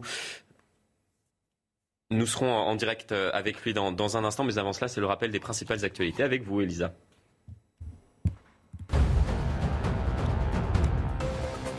Le second volet de mesures en soutien au pouvoir d'achat a été voté euh, au Sénat cette nuit. Le budget rectifié pour 2022 ouvre 44 milliards d'euros de crédit. Il prévoit notamment la poursuite du bouclier tarifaire sur l'énergie et de la remise carburant à 30 centimes le litre en septembre-octobre, puis 10 euh, centimes en novembre-décembre, ainsi euh, que la revalorisation du point d'indice des fonctionnaires. Le niveau du nouveau protocole sanitaire appliqué aux écoles, eh il sera décidé dix jours avant la rentrée. Déclaration faite hier par le ministre de l'Éducation nationale, Papendiaï. Le nouveau protocole sanitaire euh, officialisé le 19 juillet propose trois niveaux de mesures spécifiques suivant la situation sanitaire vert, orange et rouge. Le niveau sera choisi en fonction de l'évolution de l'épidémie de Covid-19. Et puis aux États-Unis, les électeurs euh, du Kansas maintiennent le droit à l'avortement. Les habitants du Midwest américain se sont rendus hier aux urnes. C'était le premier vote depuis l'annulation du droit fédéral à l'interruption volontaire de grossesse par la Cour suprême. Nous sommes donc en direct avec le maire LR de Limoges, Émile Roger euh, Lomberti. Bonjour à vous. Venu pour éteindre un incendie, je le disais tout à l'heure, ils sont tombés euh, dans un guet-apens. Des pompiers, des policiers ont essuyé des tirs de mortier, de cocktails Molotov pendant près euh, de 5 heures à Limoges dans la nuit de lundi à vendredi. Que s'est-il passé précisément dans votre ville? Oh, il s'est passé quelque chose qui me désespère et que je voyais arriver. Depuis une semaine, il y avait des, réunions, des échauffourées. Ils ont failli me brûler une, école, justement dans ce quartier. Et puis il y a eu l'interception euh, par les policiers d'un groupe qui est issu de, de, ce quartier, qui était allé dans un restaurant, qui avait, qui était parti sans payer, qui avait agressé une serveuse, et puis nous nous sommes retrouvés devant euh, devant une guérilla de rue mais organisée, puisqu'ils avaient des cocktails Molotov, ils avaient organisé. Euh, oui, ce que vous nous dites ce matin, c'est que c'était un guet-apens organisé en représailles à ce qui s'était passé quelques jours plus tôt, cette intervention des, des policiers. Oh, c'est quelque chose qui monte et qui, moi, me désespère parce que ça montre qu'il y a des groupes qui sont complètement organisés contre la République. Donc ça, c'est très inquiétant pour moi. Par contre, moi, je remercie euh, la préfète et le ministre de l'Intérieur qui ont envoyé très vite euh, les CRS pour remettre de l'ordre. C'est-à-dire, quand est-ce que ces CRS, euh, ces, unités, ont été envoyées dans votre ville? Cette unité a été envoyée hier soir hier soir afin de, sécuriser euh, la zone. Est-ce que euh, vous-même, euh, vous avez sécurisé cette zone pour éviter que cela ne se reproduise? Ah, vous savez, là c'est très compliqué parce que il faut pouvoir intercepter et reconnaître et arrêter ceux qui sont les fauteurs de troubles, les agresseurs. Donc nous y participons avec le, le CSU que, que j'ai fait créer d'ailleurs le centre de supervision urbain et nous mettons à la disposition de la justice qui les a réquisitionnées hier les images. Euh, nous avons la police municipale qui est intervenue en complément de la police nationale et heureusement, puisqu'ils euh, étaient organisés en guérilla urbaine avec des contournements, en essayant de prendre les forces de police euh, par derrière. Enfin, ça, ça, a été vraiment quelque chose de très compliqué. Et ce qui me fait peur et ce qui m'inquiète, c'est que c'est très organisé. C'est très organisé, c'est-à-dire ce qui vous inquiète aujourd'hui très concrètement, c'est que ce, qui s'est passé eh euh, finalement dans cette nuit de lundi à, mardi ne se reproduise ces prochaines semaines. Tout à fait. Et nous avons un groupe de 30, entre 30 et 70 personnes qui se rassemblent. Euh, Vous les avez identifiés puisqu'il n'y a eu aucune interpellation pour l'heure? Mais le problème, le problème c'est la doctrine et c'est la doctrine euh, judiciaire. C'est jusqu'à présent, les policiers, s'ils interviennent trop fort euh, se retrouvent, euh, se retrouvent euh, accusés de violences policières. Et donc ils sont victimes. Et la difficulté, c'est les interpellations, et j'espère que nous allons pouvoir faire des interpellations, non seulement euh, à partir des images fournies, à partir de l'ADN trouvé sur les pierres qu'ils ont lancées sur la police, et puis à partir des interpellations s'il y a à nouveau des événements. C'est important ce que vous nous dites euh, à l'instant. Il y a en ce moment même une expertise qui est en train d'être réalisée pour tenter de retrouver euh, les, auteurs avec une analyse ADN euh, poussée. Bien sûr, avec les images du CSU qui ont été réquisitionnées par la justice et la recherche ADN sur les pavés. Euh, euh, je souhaitais également vous interroger sur un, tout autre sujet euh, sans, transition. On en parle depuis le, début de, cette matinale, la sécheresse qui n'épargne personne. Tous les départements sont en alerte. Dans certains d'entre eux, des restrictions d'eau ont été mises en place. Est-ce que vous-même, vous avez dû mettre en place des, restrictions? Bien sûr, non seulement nous mettons en place des restrictions, mais je veille depuis longtemps à ce que nous ayons des réserves. Nous avons euh, près de 3000 mètres cubes de, réserve pour arroser euh, les espaces verts, pour arroser la régie, la régie maraîchère. Et puis cette année, nous avons décidé, nous devons vidanger trois piscines. Nous avons décidé de récupérer l'eau des piscines pour l'économiser au lieu de la faire partir dans les égouts, la mettre euh, en arrosage, et ce qui nous fait une occasion de découvrir qu'il nous faut adapter les, systèmes d'arrosage pour avoir des intrants extérieurs par rapport à l'eau sous pression que nous avons dans, les tuyaux normalement. Mais c'est une très bonne chose parce que nous avons économisé près de, euh, près de 200 mètres cubes euh, d'eau. ce n'est pas rien. Merci beaucoup euh, à vous. Merci d'avoir été, euh, d'avoir accepté euh, l'invitation dans, cette matinale. Je Merci à CNews et bonne journée. Merci, très bonne journée également à vous. Dans le reste de l'actualité, faute de personnel, des services d'urgence vont devoir fermer la nuit.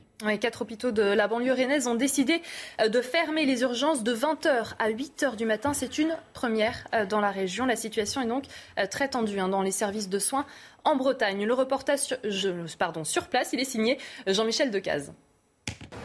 À Saint-Grégoire, dans la banlieue rennaise, la clinique privée a mis des panneaux sur tout le parking des urgences. Jusqu'au 15 août, elles sont fermées de 20h à minuit. Cet habitant résume la situation. À ce moment, bah, c'est les vacances. Ils prennent leurs vacances comme tout le monde. Et après, bah, il y en a qui sont malades aussi parce qu'ils ils sont fatigués. Et puis bah, tous ceux qui partent, comme à Fougères, j'avais rendez-vous là-bas, ils ont téléphoné, il n'y avait pas de personnel, ils sont tous les deux en vacances, ils ne sont pas remplacés. En fait, les quatre hôpitaux de la banlieue rennaise sont concernés. Même ici, à Saint-Grégoire, dans la clinique considérée par le classement du point comme étant la plus réputée en France. L'impact du manque de personnel est aussi présent chez eux. Tout le monde est concerné. on est tous concernés, qu'on soit à l'hôpital, en clinique ou en EHPAD. C'est une première euh, pour nous aussi avec un impact aussi important et euh, qui dure dans le temps. Les urgences de la clinique ont déjà été fermées une semaine en juillet. Il y a actuellement 6 médecins, il en faudrait 10 pour fonctionner. Selon l'ARS de Bretagne, 8% des lits étaient supprimés en juillet dans les hôpitaux et les cliniques de l'île et Vilaine. Au mois d'août, ce sera 12%.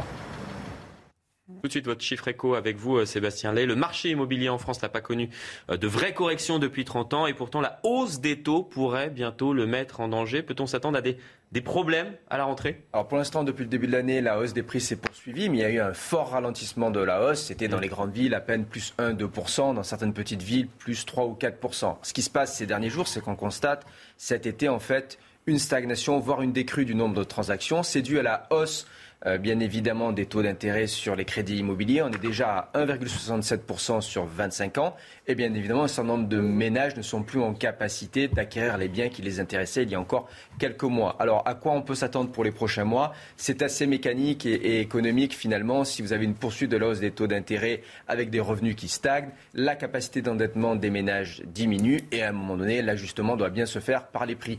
Qu'est-ce qui peut se passer? Eh bien, en réalité, les taux des crédits immobiliers, ils sont corrélé au taux de la dette de l'État. Donc la dernière fois que l'État payait 1,3%, ce qui est le cas ces jours-ci, les taux des crédits immobiliers, ils étaient à 2,1%. Donc vous voyez, 1,67, 2,1, on y sera probablement à la rentrée. Jusqu'où peut-on aller? Eh bien, on estime que pour lutter contre l'inflation, le taux de la dette de l'État ira au moins jusqu'à 2,5%. Ça veut dire des taux de crédit immobilier à 3, 3,5. Et là, quand on fait les calculs, ça veut dire un vrai recul possible pour 2023-2024 de 10%. Merci beaucoup. Restez bien avec nous. Euh, dans un instant, l'édito politique de Jérôme Béglé. On parlera des Républicains. La course à la présidence du parti a d'ores et déjà commencé. À tout de suite. L'édito politique avec vous, Jérôme Béglé. À peine remis de leur défaite à la présidentielle et aux législatives, les Républicains se lancent dans une nouvelle élection celle de leur président. Absolument humilié à la dernière présidentielle, le parti qui compte 48 582 adhérents à jour de cotisation contre 139 000 en novembre dernier quand même, doit se trouver un président pour remplacer Christian Jacob qui après deux ans et huit mois jette l'éponge. Même si ça n'est pas le pire job de l'année, ça y ressemble quand même un petit peu. Jugeons plutôt 12 millions d'emprunts remboursés, une dotation publique en baisse de 3 millions à cause des derniers résultats électoraux, une hémorragie des adhérents donc, et une crise de leadership et plus que tout une doctrine politique à reconstruire. Le nouvel élu aura donc du pain sur la planche. Surtout que Horizon, le parti d'Édouard Philippe, Renaissance, celui de Macron et le Rassemblement national ne font pas mystère de leur envie euh, de débaucher les meilleurs éléments du parti. Bref, le nouveau capitaine devra écoper, éviter le naufrage, empêcher une mutinerie et éventuellement trouver des vents porteurs. Et pourtant, les candidats ne manquent pas. Deux sont déjà sur la ligne de départ. Aurélien Pradier, 36 ans, député du Lot, il représente un peu la droite populaire, assez peu libéral et il en veut beaucoup ça génère du mouvement, coupable selon lui d'avoir précipité LR sur les récifs de l'ambition personnelle et de s'être embourgeoisé en préférant parler d'immigration ou d'identité plutôt que de pouvoir d'achat. En face de lui, Éric Ciotti, député des Alpes-Maritimes depuis bientôt 15 ans. Il aura 57 ans à la rentrée. Vieux routier de la politique, mais jamais ministre. Lui prône une révolution idéologique et un parti résolument ancré à droite. Tant pis si on l'accuse de faire de l'œil à Zemmour ou à Le Pen. Ciotti veut mettre en musique trois mots autorité, identité et liberté. La question que tout le monde se pose, forcément, après cela, lequel des deux a le plus de chances de l'emporter? Alors, notons d'abord que le congrès qui désignera le successeur de Christian Jacob se déroulera début décembre. Donc, en quatre mois, la carte politique peut encore être largement modifiée et d'autres candidats peuvent sentir pousser des ailes. Annie Genevard, actuelle présidente par intérim, Michel Barnier et plus anecdotiquement Charles Consigny réfléchissent à l'idée de se lancer dans la bataille. Mais à ce stade, le match Ciotti-Pradier a ceci d'intéressant qu'il reproduit les deux familles de pensée des républicains. Éric Ciotti incarne la ligne Vauquier, il s'est d'ailleurs euh, déclaré candidat après que celui-ci ait officiellement renoncé et veut que celui-ci, Vauquier donc, soit le candidat de la droite à la prochaine présidentielle. Aurélien Pradier, quant à lui, il est poussé, soutenu par Xavier Bertrand, qui sonnait après sa défaite euh, à la primaire, aimerait rebondir. Bref, les républicains n'arrivent pas à faire la, synthèse entre ces deux courants. Ils semblent éternellement condamnés à passer d'une rive à l'autre sans trouver la pierre philosophale qui leur permettrait d'avancer harmonieusement. À l'heure où l'on parle, avantage Ciotti. Non seulement il est arrivé en tête à la primaire de décembre, mais en plus, évidemment, euh, Vauquier pèse lourd. Ultime curiosité de cette élection, pas la moins étonnante d'ailleurs, Pradier comme Ciotti veulent rompre avec Nicolas Sarkozy. Il lui reproche de faire le jeu de Macron, de l'avoir abandonné en race campagne, et que son nombre tutélaire bloque toutes les révolutions et les évolutions idéologiques du parti. Des convictions qui ne manqueront pas de faire un peu plus tanguer le bateau LR. Bref, avis de gros temps en vue chez les Républicains. On suivra avec grand intérêt ce qui se passera donc du côté des Républicains. Réponse quand? Euh, Il y a euh, deux congrès, 4 et 11 euh, décembre prochain. D'ici la fin de l'année. Merci beaucoup, Jérôme. voilà. Tout de suite, la météo. Un ciel bien dégagé en France avec ses conditions anticycloniques, hormis sur le nord-ouest. On a parfois quelques petits nuages en liaison avec ces dépressions qui passent sur les îles britanniques, mais ça n'a pas vraiment de conséquences. Pour votre après-midi, attention, c'est le pic d'intensité de la canicule. Hein. Un soleil brûlant sur une grande partie euh, du pays, encore quelques nuages sur la pointe bretonne du soleil partout, sauf euh, sur les Pyrénées, sur les Alpes, on peut avoir des nuages qui bourgeonnent et qui donnent parfois un petit orage, mais pas beaucoup de précipitations euh, en dessous. Les températures, elles sont extrêmement élevées sur toute la moitié sud, 36 hein, à 38 degrés, jusqu'à 39 euh, pour Bordeaux. Localement, on va encore monter jusqu'aux 40 degrés. La chaleur monte en direction du nord également, 35 sur Paris, 33 sur Lille. Il n'y a vraiment que sur les côtes de la Manche qu'on a cette petite poche de fraîcheur ou en tout cas de chaleur agréable avec 24 à 25 degrés en moyenne au cours de la journée de demain. Petit changement en prévision. Alors pas au niveau de la chaleur, hein. ce sera quasiment aussi chaud, surtout à l'est on pourra encore avoir 40 degrés. Par contre, une petite dégradation orageuse se met en place. On pourra avoir des averses, mais attention, il n'y aura quasiment pas de précipitations en dessous, donc pas de réelle amélioration pour la sécheresse. Très bon réveil à vous si vous nous rejoignez sur CNews. À la une de l'actualité ce matin, sécheresse, la France en alerte. Tous les départements euh, sont en vigilance. Conséquence, les restrictions d'eau euh, se multiplient. Vous allez le voir, reportage à suivre et éclairage dans cette édition avec Karine Durand et Michel Chevalet. Un laissez-passer consulaire a été délivré hier par le Maroc pour expulser de France l'imam Hassan Iqiyoussen. Ce prédicateur, réputé pour être proche des frères musulmans, Gérald Darmanin a remercié hier le Royaume du Maroc à l'Assemblée nationale. Vous l'entendrez. Et les taux chinois se resserrent sur Taïwan. Pékin promet des actions militaires ciblées, je cite, suite à la venue sur l'île de Nancy Pelosi, la présidente de la Chambre des représentants, l'équivalent de l'Assemblée nationale. Alors sommes-nous à l'aube d'un nouveau conflit à l'Est? Nous poserons la question à Gérard Vespierre, analyste et géopolitologue.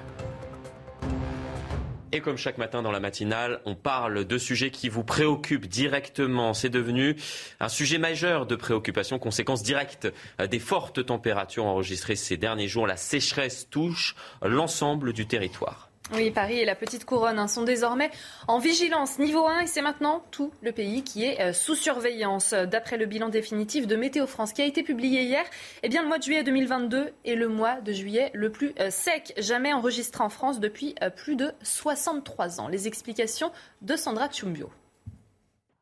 La vague de chaleur en France ne fait que renforcer la sécheresse. Cette situation a des conséquences immédiates. Au moins 93 départements sur 96 sont soumis à un niveau d'alerte au-delà de la vigilance. Depuis lundi, des arrêtés préfectoraux imposent des restrictions d'eau sur le territoire.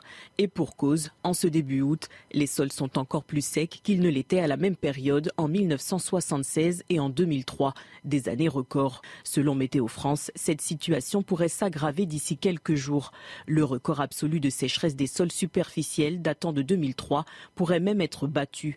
Dans ce contexte, déjà propice à des feux de forêt inédits, un incendie a ravagé 400 hectares de maquis en Haute-Corse. Il a été fixé hier soir. Météo France ne prévoit pas de sortie de crise dans l'immédiat.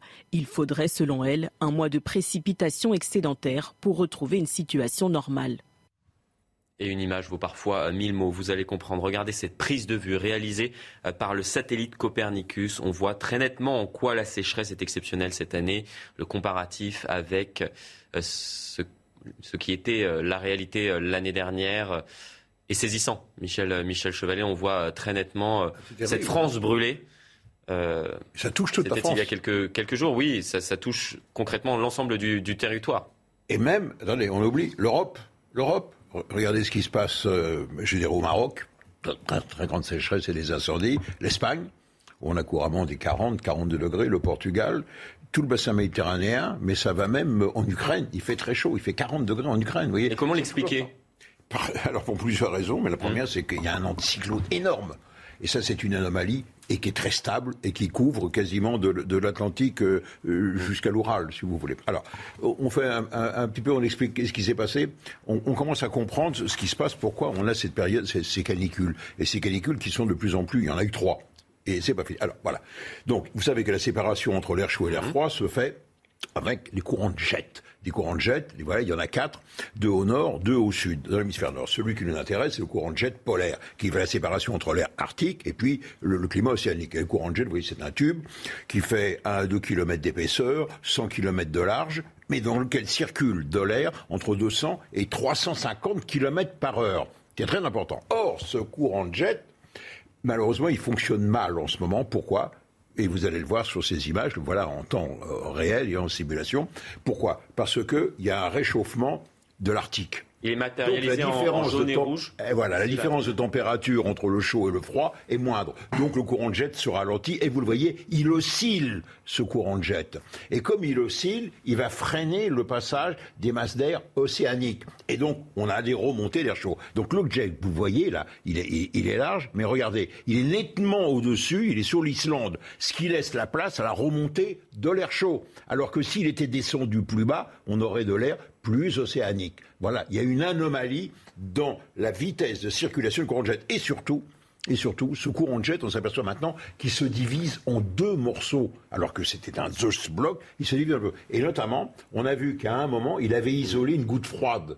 Il y avait un petit courant de jet circulaire qui isolait une masse d'air froid. Eh bien, en regardant la simulation, ce sont les Anglais l'a fait, on va s'apercevoir que cette situation va continuer elle va continuer et surtout, on va avoir une nouvelle goutte froide dans les 8-10 jours qui vous viennent. Vous nous dites ce matin qu'il va falloir s'habituer à ces fortes chaleurs. Absolument, jusqu'au moment, à mon avis, pour le moment, les simulations jusqu'au 15 août pendant au moins une, quinzaine de jours quasiment jusqu'à la On va avoir des, des petites entrées d'air maritime, il va y avoir des orages, mais surtout, on va avoir le même type de temps avec ces pics de température jusqu'au 15 août. Donc inquiétude notamment avec cette forte sécheresse qui touche, euh, on le disait à l'instant, euh, l'ensemble euh, des départements. La préfecture de Haute-Corse justement tire la sonnette d'alarme. Elle appelle à réduire drastiquement la consommation d'eau. Et oui, sans ça, le préfet de Lille a prévenu, il n'y aura plus d'eau dans 25 jours. Les contrôles vont être renforcés pour faire des économies. Les dernières informations avec notre correspondante encore, en Corse, pardon, Christina Luzzi. Si nous continuons à ce rythme de consommation d'eau, compte tenu des évolutions météorologiques attendues, il n'y aura plus d'eau dans 25 jours. Ce sont les paroles du préfet de Haute-Corse hier. C'est dire si l'heure est grave ici en Corse.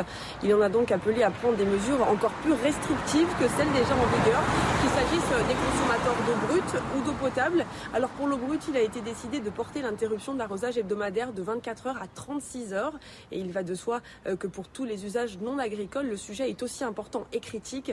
Il ne sera par exemple plus possible pour les particuliers euh, de laver des véhicules en dehors des stations professionnelles équipées d'économiseurs d'eau, euh, de remplir des piscines à usage familial, après vidange, mais également euh, de remplir en complément, ainsi que l'arrosage par l'aspersion des pelouses, des jardins. Le préfet en appelle solennellement à un effort collectif et solidaire afin que tous les usages de l'eau puissent être satisfaits, mais à un niveau inférieur à la consommation actuelle, à peine de connaître une situation de crise très sévère d'ici 25 jours. On vous en parle depuis le début de la semaine. Gérard Darmanin, le ministre de l'Intérieur, a confirmé l'expulsion euh, prochaine de l'imam Hassan Iqiyoussen. Oui, il a annoncé que le Maroc avait euh, délivré un laissez-passer consulaire il y a 24 heures pour expulser Manu Militari de France, Hassan Iqiyoussen, ce prédicateur réputé proche euh, des frères musulmans. Le ministre de l'Intérieur qui en a profité pour remercier le Maroc pour la délivrance de ce laissez-passer, laissant entendre que l'expulsion se ferait rapidement dès que l'imam serait interpellé. On l'écoute. Je veux ici dire à ceux qui soutiennent M. Iqiyoussen, le peuple juif, est ingrat et il a besoin d'être rappelé à l'ordre. Il rejette le mariage civil au seul profit, je cite, du mariage religieux. Il nie l'égalité entre les femmes et les hommes. Il qualifie de, je cite, pseudo-attentats les attentats commis en France depuis 2015. Je veux aussi dire que son expulsion a été validée par un magistrat de l'ordre judiciaire dont la commission précise le 22 juin dernier. À l'international, les États-Unis n'abandonneront pas leur engagement envers Taïwan. Mot prononcé euh, cette nuit par Nancy Pelosi, la présidente de la Chambre des représentants américains, l'équivalent euh, de l'Assemblée nationale dans notre pays. Oui, sa visite qui est à Taïwan qui ravive hein, les tensions entre les États-Unis et la Chine, un déplacement qui est vu par Pékin comme une provocation des Américains et une grave violation de leurs engagements. En réponse à cette visite, eh bien, la Chine promet des actions militaires ciblées. Des tirs de munitions réelles de longue portée auront lieu aujourd'hui dans le détroit de Taïwan, selon la défense euh, chinoise. On écoute Nancy Pelosi. Merci pour votre présence et votre accueil chaleureux je reçois vos mots sympathiques en tant que représentante du Congrès des États-Unis.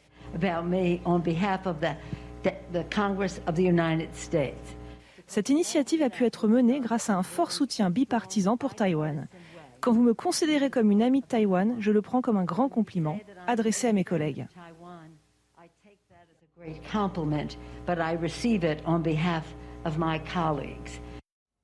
Et vous allez voir que euh, ce déplacement de Nancy Pelosi euh, divise plusieurs élus américains, estiment que la présidente de la Chambre des représentants n'aurait pas dû euh, se rendre à Taïwan. Les détails avec notre correspondante aux États-Unis, Fanny Chauvin. C'est un voyage qui ne fait pas tout à fait euh, l'unanimité. En effet, en coulisses, Anthony Blinken, le chef de la diplomatie américaine, avait émis euh, des réserves. Quant à Joe Biden lui-même, il ne souhaitait pas forcément que Nancy Pelosi fasse ce voyage maintenant à Taïwan. Ses conseillers politiques parlent même d'un déplacement déraisonnable. Quant aux euh, députés, on ne voit pas beaucoup de soutien visible dans les médias américains. Et au Congrès, on entend certaines voix qui parlent de maladie adresse diplomatique pour qualifier ce voyage. Mais désormais, c'est trop tard. Les démocrates doivent serrer les rangs et après avoir fait durer le suspense sur ce voyage, eh bien, l'administration Biden doit montrer une unité pour gagner cette bataille diplomatique contre la Chine. Gérard Vespierre, vous êtes avec nous sur ce plateau, vous êtes géopolitologue. Est-ce que l'étau est en train de se resserrer, l'étau chinois autour de Taïwan? Euh, pas spécialement, n'est-ce pas? Il ne va pas y avoir de manifestations exceptionnelles, soit d'un point de vue euh, militaire ou d'un point de vue économique, car euh, Taïwan, l'île, est un fournisseur important pour le continent chinois, n'est-ce pas mm. euh, Taïwan est premier client et premier fournisseur. Donc euh, c'est vraiment euh, une position aussi privilégiée. Donc la, la, décision américaine est une décision de détermination politique, vraiment de faire voir qu'il y a une volonté absolue de se placer sur la zone pacifique, donc avec détermination.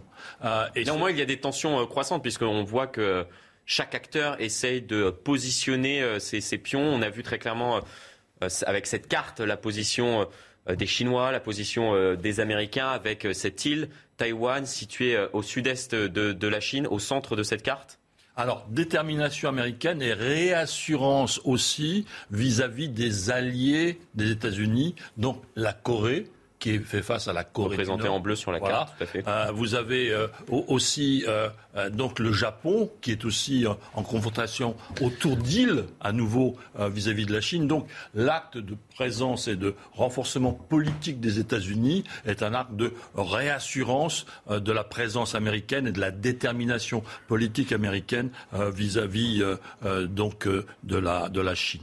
Oui, non, vous ne croyez pas à une invasion dans les tout prochains jours de l'île par les Chinois? Ah, nous savons depuis euh, maintenant 1944 euh, et précisément le 6 juin qu'une opération de débarquement est une opération absolument colossale. Et là, il y a 24 euh, millions de Taïwanais, n'est-ce pas, 700 habitants au kilomètre carré qui seraient prêts à peut-être pas bien accueillir. Donc, on, voit ce qu'une population peut faire dans l'est de l'Europe. Elle pourrait aussi le faire dans l'Asie. Donc la réponse est non. Restez bien avec nous. Dans un instant, Loïc Signor reçoit Agnès Pannier-Runacher, elle est ministre de la Transition énergétique. Dans un instant, Loïc, vous recevez Agnès Pannier-Runacher, ministre de la Transition énergétique. Mais avant cela, c'est le rappel des principales actualités de ce mercredi.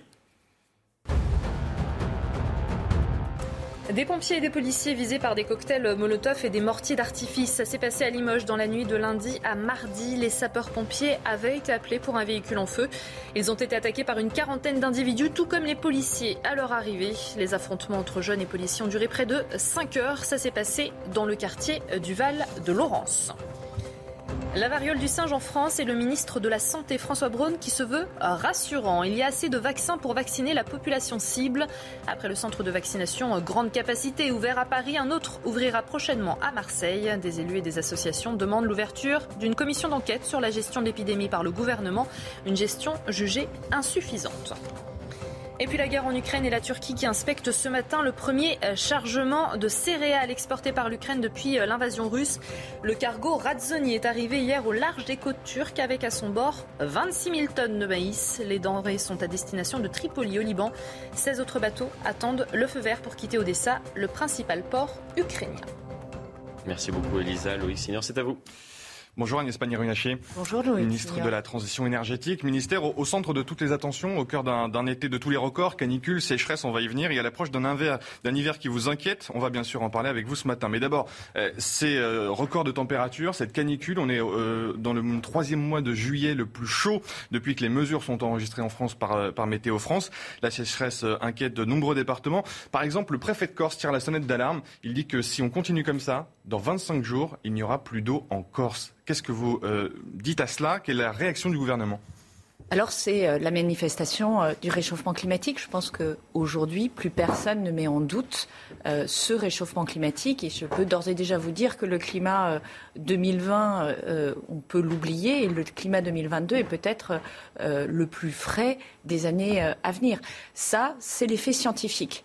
Et face à cela, le gouvernement euh, a un plan de planification écologique. Ce plan de planification écologique, il vise à la fois à ralentir le réchauffement climatique, faire en sorte que la France soit la première grande nation à sortir des énergies fossiles, puisque ce sont essentiellement ces énergies fossiles qui émettent des gaz à effet de serre qui réchauffent l'atmosphère, mais également s'adapter au changement climatique. S'adapter au changement climatique, c'est mieux gérer l'eau, hmm. mieux gérer les forêts, anticiper dans notre manière de construire ou dans notre manière de nous déplacer tous les effets de ce réchauffement climatique et de manière générale tous les effets de ces aléas climatiques, parce que ce ne sont pas seulement des épisodes de canicule auxquels nous allons devoir faire face, c'est également euh, des aléas climatiques renforcés, ça peut être la pluie, ça peut être euh, le vent, ça peut être le froid, paradoxalement, et c'est donc face à tout ça que nous devons nous préparer, c'est notre responsabilité politique. Mais très concrètement, pour cet été, pour euh, éviter ces pénuries d'eau, il n'y a rien à faire dans, dans l'immédiat?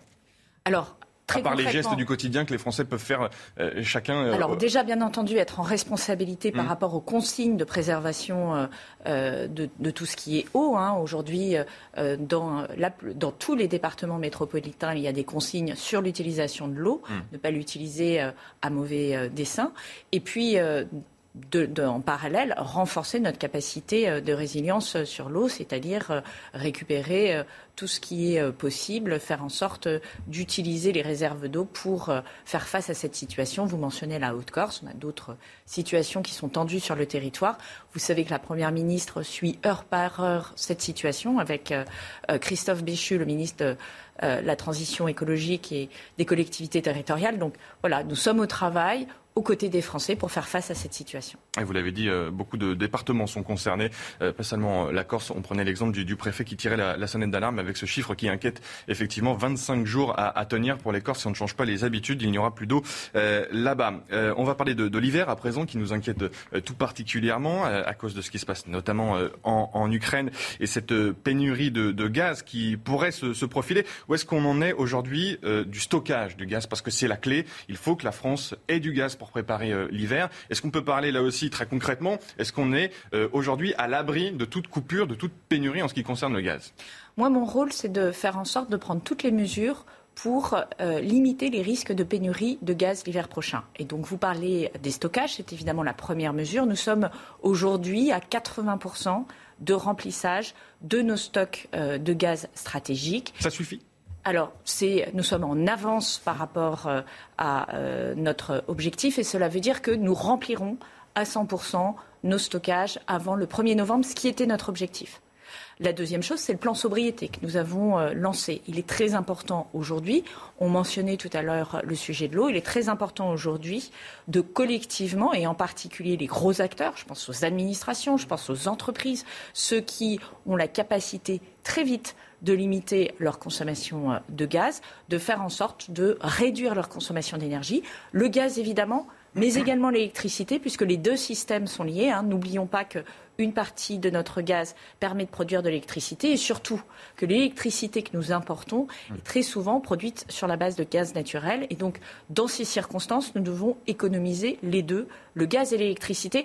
Et cela va dans le sens de la lutte contre le réchauffement climatique. Mmh. Sortir de, euh, des émissions euh, de gaz à effet de serre, ça veut dire réduire au maximum notre consommation d'énergie fossile et donc faire en sorte d'utiliser beaucoup moins de gaz dans les années qui viennent. Et nous importons beaucoup d'électricité, 70% euh, de Belgique, euh, d'Allemagne. L'Allemagne manque-elle de gaz euh, à cause justement de sa dépendance au gaz russe? Est-ce qu'on peut imaginer des principes, des mécanismes européens de partage d'électricité et de gaz entre les, entre les, États membres?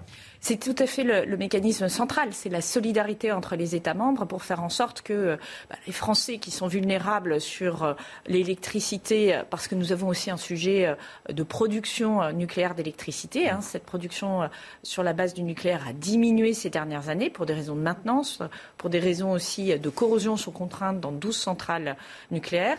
Pour ces raisons-là, nous comptons sur la solidarité, notamment allemande, pour mm. nous permettre d'importer l'électricité. Et inversement, nous devons être en soutien de l'Allemagne pour pouvoir exporter du gaz que nous recevons au travers de nos terminales méthaniers. Il faut avoir en tête terminaux méthaniers, pardon. Il faut avoir en tête que en la septembre 2023, euh, celui du Havre notamment que vous avez euh, Alors, annoncé. Celui de 2023. On va attendre un an.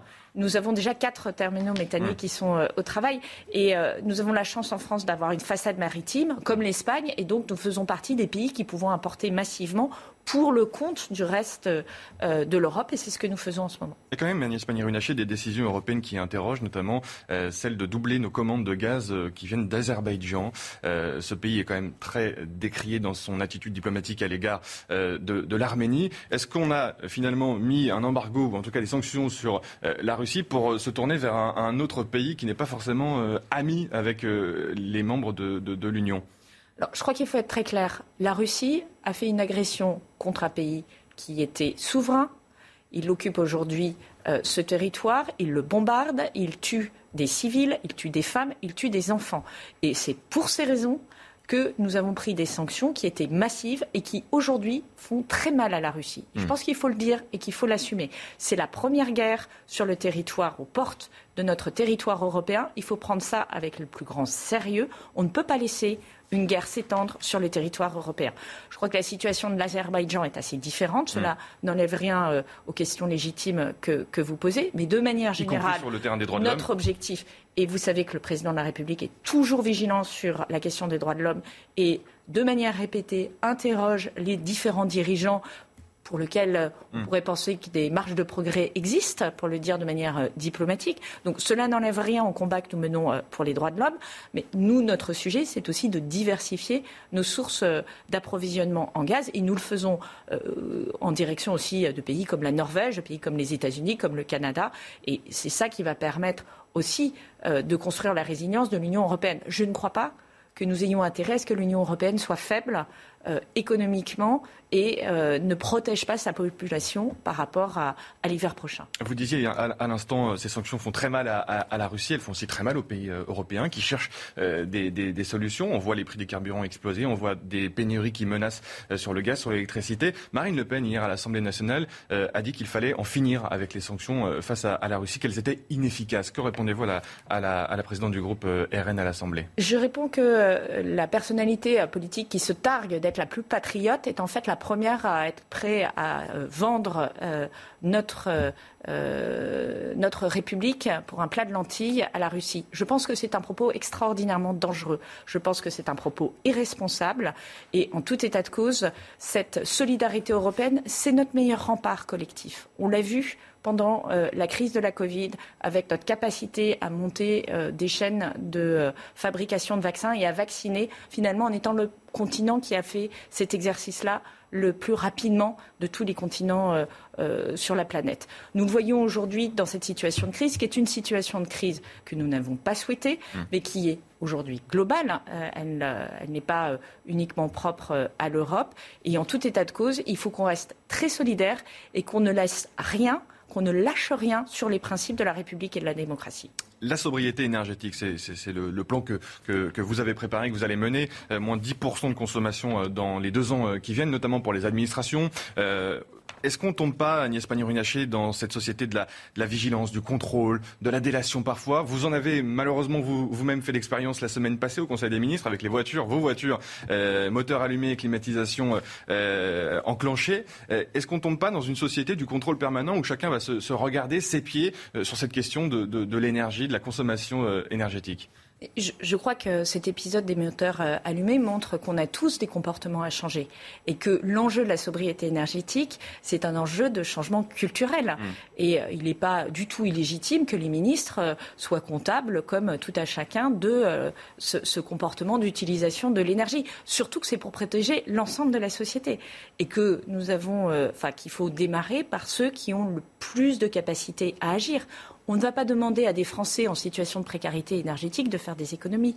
Ils le font Ça n'a pas de sens. Ils le font sous contrainte. Et moi, euh, mon objectif, c'est que euh, des Français précaires qui ne peuvent pas se chauffer euh, l'hiver prochain puissent se chauffer, qu'on puisse mmh, les accompagner mmh. dans, par exemple, la rénovation thermique de leur logement pour qu'ils puissent avoir accès à un chauffage correct.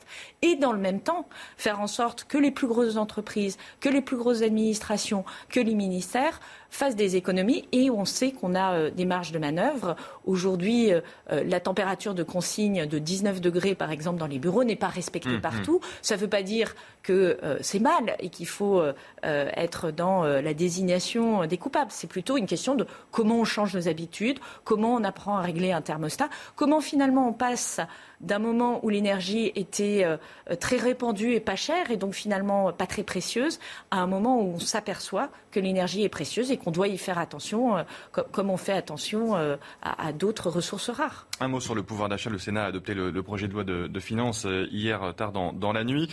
juste une, mesure qui concerne le fuel. une alliance NUPES, les Républicains RN, a mis en échec le, le gouvernement qui, hors résidence secondaire, remet en place un bouclier tarifaire pour 3 millions de foyers hein, qui se chauffent encore au, fuel. On est sur de l'ordre de 230 millions d'euros. Est-ce que vous le regrettez? Est-ce que c'est une manière de, financer une énergie non renouvelable? Alors oui, c'est un bouclier qui finance une énergie non renouvelable, mais il faut aussi regarder la situation et la réalité des Français. Beaucoup de Français qui se chauffent aujourd'hui au fuel n'ont pas la capacité financière ou n'ont pas tout simplement euh, même euh, la disponibilité euh, d'un artisan pour changer de chaudière. Alors qu'est-ce que je leur dis? Débrouillez-vous.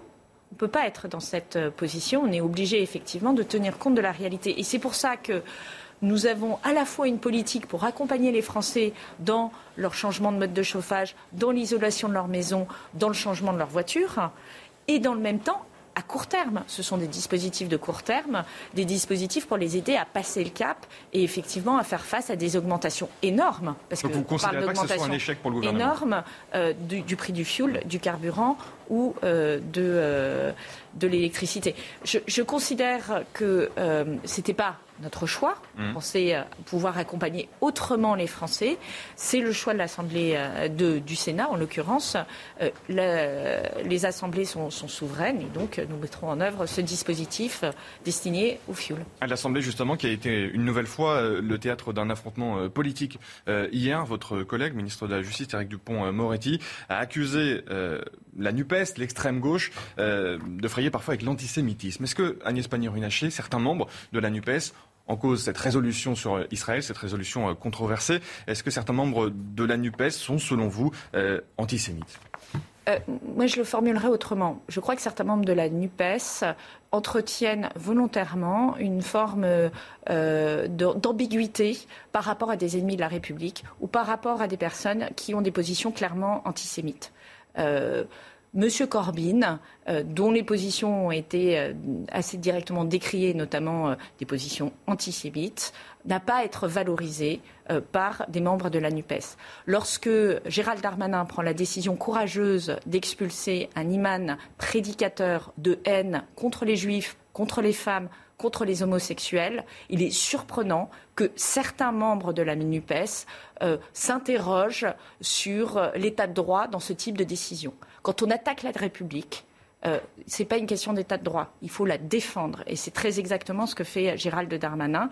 Et le comportement, encore une fois, c'est certains membres de la NUPES. Je ne me permettrai pas d'avoir euh, euh, une opinion générique sur l'ensemble des différentes composantes de la NUPES, et en particulier le Parti socialiste, le Parti communiste, qui sur ces sujets-là ont été extraordinairement clairs sur leur lutte constante contre l'antisémitisme. Mais attention à ces communiqués de presse qui vont soutenir ici un prédicateur de haine, qui vont là poser la question euh, euh, et, tenir des propos qui peuvent être assimilés à de l'antisémitisme. Ce sont des faits et nous devons les dénoncer. Vous serez ce soir à, Matignon, euh, Agnès Pannier-Runacher. Elisabeth Borne, la Première ministre, a décidé de réunir le gouvernement pour un, dîner avant les vacances. à quoi ça va ressembler les vacances de, de ce gouvernement? Il faut faire attention, il faut là aussi montrer l'exemple, on imagine, sur la sobriété énergétique notamment. Tout à fait. ceci dit, euh, je crois que ça va être surtout euh, un peu de repos euh, pour une équipe qui, depuis plusieurs semaines, a été à, l'action, à l'action par rapport à la canicule, par rapport au réchauffement climatique. Nous avons voté plusieurs lois, des lois qui sont importantes pour les Français, qui vont avoir des conséquences directes augmentation des minima sociaux, augmentation des retraites, augmentation des pensions de réservation, prolongation des boucliers énergétiques tout cela compte pour les Français. Et finalement, euh, euh, c'est peut-être euh, ce soir l'occasion de regarder ce qui a été réalisé ces dernières semaines et de se dire que une partie du chemin a été faite et mm. de nous redonner des forces pour la suite. Avant une rentrée qui s'annonce particulièrement mouvementée pour l'exécutif. Merci Agnès Pannier-Runacher d'être venue aujourd'hui sur CNews avant le, début de, vos vacances et des vacances du gouvernement. Merci Agnès Pannier-Runacher. Merci beaucoup et bonnes vacances à tous. Et c'est les aléas du direct, bien évidemment. Agnès Pannier-Runacher, qui, euh, vous l'avez compris, quitte euh, ce plateau. Elle était euh, l'invitée à l'instant de Loïc Signor. À la une de l'actualité, venus pour éteindre un incendie, ils sont tombés dans un guet-apens. Des pompiers et des policiers ont essuyé des tirs de mortier et de cocktails Molotov pendant près de 5 heures à Limoges. Dans la nuit de lundi à ce mardi, aucune interpellation n'a eu lieu pour l'heure. Les détails dans ce journal. La France dans le rouge, le thermostat pourrait dépasser les 40 degrés euh, localement. À l'ombre, 26 départements des Pyrénées à l'Alsace sont en alerte orange canicule. On voit ça euh, dans ce journal. Et les urgences fermées la nuit, faute de personnel. Quatre hôpitaux de la banlieue rennaise vont devoir fermer leurs portes entre 20h et 8h du matin. Une première dans la région. Reportage à suivre dans ce journal. Je le disais à l'instant, ils étaient venus euh, pour éteindre un véhicule en feu. Ils sont tombés dans un guet-apens. Des pompiers ont essuyé euh, pendant près de 5 heures avec des policiers des tirs de cocktails Molotov et de mortiers d'artifice. C'était à Limoges. Les faits se sont déroulés dans la nuit euh, de lundi à mardi. Oui, les affrontements entre jeunes et policiers, des, sapeurs-pompiers qui avaient été appelés hein, pour un véhicule en feu initialement, ils ont été attaqués par une quarantaine d'individus, tout comme les policiers à leur arrivée. À Limoges, une compagnie de CRS était mobilisée hier soir après euh, ces violences contre les forces de l'ordre. Le récit de Clémence Barbier. Sur cette vidéo, on entend les tirs de mortier d'artifice et les cocktails Molotov tirés par des jeunes cagoulés. Pompiers et policiers sont ciblés alors qu'ils interviennent pour un véhicule incendié dans ce quartier sensible de Limoges dans la nuit de lundi à mardi. Selon ce syndicat de police, adjoint régional Nouvelle-Aquitaine, un guet-apens a été organisé. ça, a été, très violent dans le sens où euh, euh, ils ont même lancé un véhicule sur les véhicules, sur les, policiers, avec euh, l'intention de, leur jeter des choses dessus, de les attraper, de, de les malmener. Quoi. Aucun agresseur n'a été interpellé. Les policiers réclament plus de moyens, notamment pendant les interventions contre les violences urbaines. N'importe quelle intervention, finalement, peut se transformer en, un guet-apens en euh, donc on, revendique plus de présence policière, plus d'effectifs, plus de matériel pour lutter contre ce, fléau des violences urbaines. Une enquête a été ouverte. Une compagnie de CRS a été envoyée en renfort pour sécuriser le quartier. Le maire de Limoges, qui était notre invité à 7h30, explique qu'il est euh, désespéré. Émile Roger Lombardi dénonce l'organisation euh, des euh, individus qui ont préparé ce guet-apens. Écoutez. Nous nous sommes retrouvés devant, devant une guérilla de rue mais organisée, puisqu'ils avaient des cocktails Molotov. C'est quelque chose qui monte et qui, moi, me désespère parce que ça montre qu'il y a des groupes qui sont complètement organisés contre la République.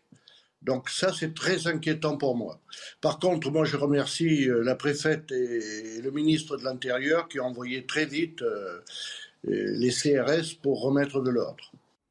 La France qui fait face à une sécheresse exceptionnelle, vous allez très clairement le voir avec euh, cette image satellite prise par le satellite européen Copernicus, la France telle qu'elle était l'année dernière et la France aujourd'hui. Vous vous voyez euh, très nettement sur cette euh, image qui a été prise il y a euh, quelques jours, le 22 juillet précisément, une France brûlée, la France tout entière qui est concernée donc par des arrêtés sécheresse à des niveaux différents. Que signifient ces différents niveaux et quelles sont leurs conséquences concrètement, Karine Durand? Oui, c'est vrai que c'est un petit peu compliqué de s'y retrouver. Hein. On a les niveaux de vigilance, d'alerte, d'alerte renforcée ou encore euh, de crise. Alors, en premier, le niveau gris, le niveau de vigilance. Les particuliers et professionnels sont juste appelés à faire des économies d'eau. Ensuite, on a le niveau jaune d'alerte. On a des interdictions euh, d'arroser à certaines heures, des restrictions de remplissage des piscines, par exemple, de lavage des voitures, des restrictions agricoles. Ensuite, le niveau orange, l'alerte renforcée, des limitations euh, plus fortes des prélèvements pour les jardins, les espaces espaces verts, des réductions pour l'agriculture d'au moins 50%. Et puis il y a le niveau rouge de crise qui concerne plus d'un tiers du pays quand même, avec un arrêt des prélèvements non prioritaires, y compris les prélèvements euh, agricoles. Donc il y a seulement les, prélèvements, les usages de l'eau euh, prioritaires qui sont autorisés, comme évidemment l'eau potable, tout ce, qui est, tout ce qui concerne la santé ou encore euh, tous les besoins des pompiers. Et je voulais vous montrer quand même deux cartes très frappantes qui montrent l'état actuel de la sécheresse en France ce mercredi 2 août. Je rappelle qu'on a un déficit de précipitation de moins 88% au cours du mois de juillet. La Corse, par exemple, a moins 96% de déficit. Et puis si on compare à ce que cela va donner, les prévisions pour le 10 août, dans une semaine après la canicule, après cette vague de chaleur, on voit que ça s'aggrave nettement au nord-est, au nord, sur le bassin parisien, euh, sur le sud-ouest, sur le centre et sur les Pays de la Loire.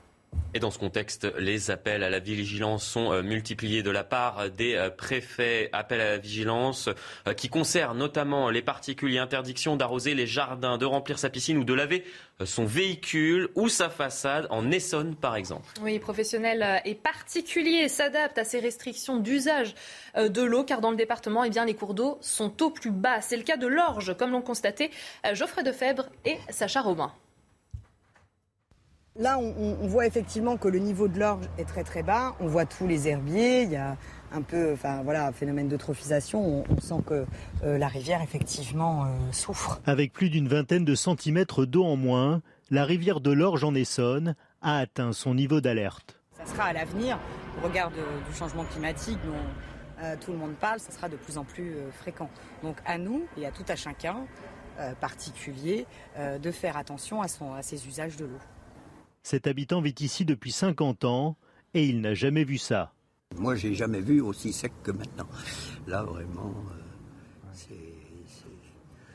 c'est la catastrophe un peu en général. On avait la, chance ces années passées de profiter de tout à profusion et aujourd'hui euh, il va falloir quand même changer un petit peu nos points de vue sur les consommations d'eau et de tout. Et c'est désormais toute la région qui a été placée en vigilance sécheresse par la préfecture d'Île-de-France. Tous les franciliens sont donc invités à restreindre leurs usages domestiques de l'eau. Ce qui est exceptionnel aujourd'hui deviendra normal euh, demain. C'est ce qu'a expliqué en substance Agnès Pannier-Runacher, la ministre de la Transition énergétique. Cette situation, cette sécheresse, il va falloir euh, s'y habituer dans les prochaines années. Écoutez, elle était l'invitée ce matin de Loïc Signor. Je peux d'ores et déjà vous dire que le climat 2020, euh, euh, on peut l'oublier, et le climat 2022 est peut-être euh, le plus frais des années à venir. Il n'y a rien à faire dans, dans l'immédiat? Alors, à part les gestes du quotidien que les Français peuvent faire euh, chacun. Euh, Alors déjà, bien entendu, être en responsabilité par mm. rapport aux consignes de préservation euh, de, tout ce qui est eau. Hein. Aujourd'hui, dans, dans, tous les départements métropolitains, il y a des consignes sur l'utilisation de l'eau, mm. ne pas l'utiliser à mauvais dessein. La France également concernée par un nouvel épisode caniculaire. On attend jusqu'à 40 degrés euh, localement à l'ombre, je le précise. Et avec cet épisode caniculaire, les coupures d'électricité euh, peuvent survenir, Elisa, de manière beaucoup plus fréquente. C'est sûr. Des villes comme Marseille, Paris ou Rouen ont connu des coupures d'électricité en plein pic euh, de chaleur ces dernières semaines. Une mesure temporaire d'Enedis visant à protéger les câbles qui supportent mal hein, les fortes chaleurs.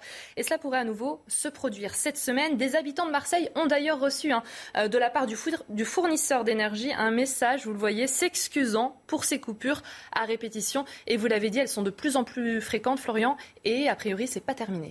Michel Chevalet, c'est pas terminé. Trois raisons à cela, vous nous expliquiez tout à l'heure. Ben, un, la production.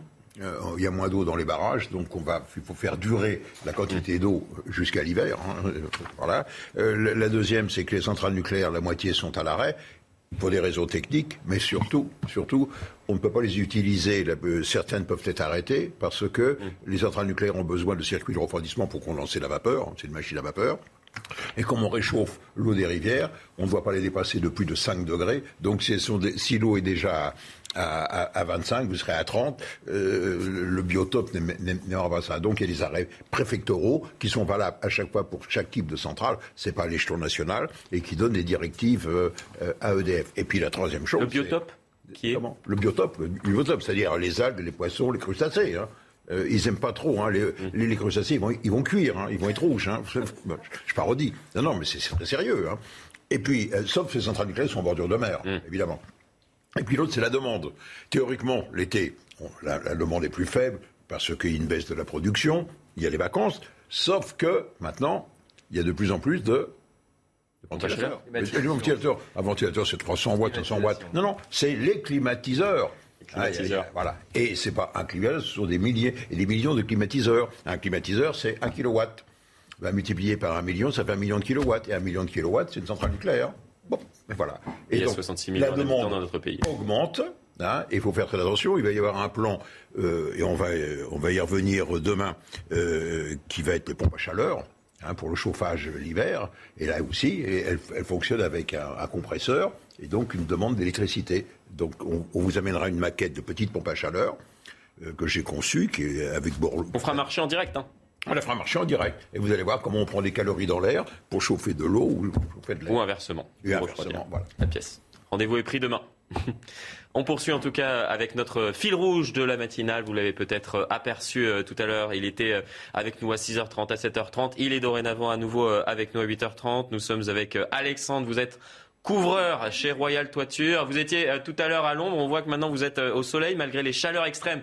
Vous l'avez compris sur notre antenne, les chantiers ne s'arrêtent pas. On vous entend déjà. Vous êtes à Vichy où il va faire 39 degrés à l'ombre, 50 degrés même de, de ressenti sur les toits. Ça va la, la, chaleur ne devient pas euh, suffocante à l'heure actuelle? Alors là, franchement, il commence à faire très chaud. Là, je vous avoue que bon, il est quelle heure? Il est 8h30, je crois. Il commence à faire déjà très chaud à 8h30. Donc euh, là, j'attends euh, la canicule avec impatience pour voir euh, vraiment. On va tester les équipes pour voir si elles tiennent le choc. Comment éviter l'insolation justement pour vous et vos équipes? Vous êtes 3-4, il me semble, sur ce toit alors on est plusieurs, oui. Comment éviter l'insolation? C'est très simple. On va descendre, on va énormément se mouiller, on va mouiller le t-shirt, on va mouiller notre, notre cou, notre tête aussi. Et on va également beaucoup s'hydrater, hein, parce que c'est vrai que l'hydratation, c'est primordial. Si on ne s'hydrate pas, euh, on va faire une installation, on va tomber euh, comme des mouches. Donc là, vraiment, hydratation au maximum. Alexandre, tout à l'heure, il y a une heure, hein, vous étiez à l'ombre, le ressenti, il était déjà de 25 degrés. Là, en plein, en plein soleil, ça, ça commence à taper. Il fait combien, là, à peu près?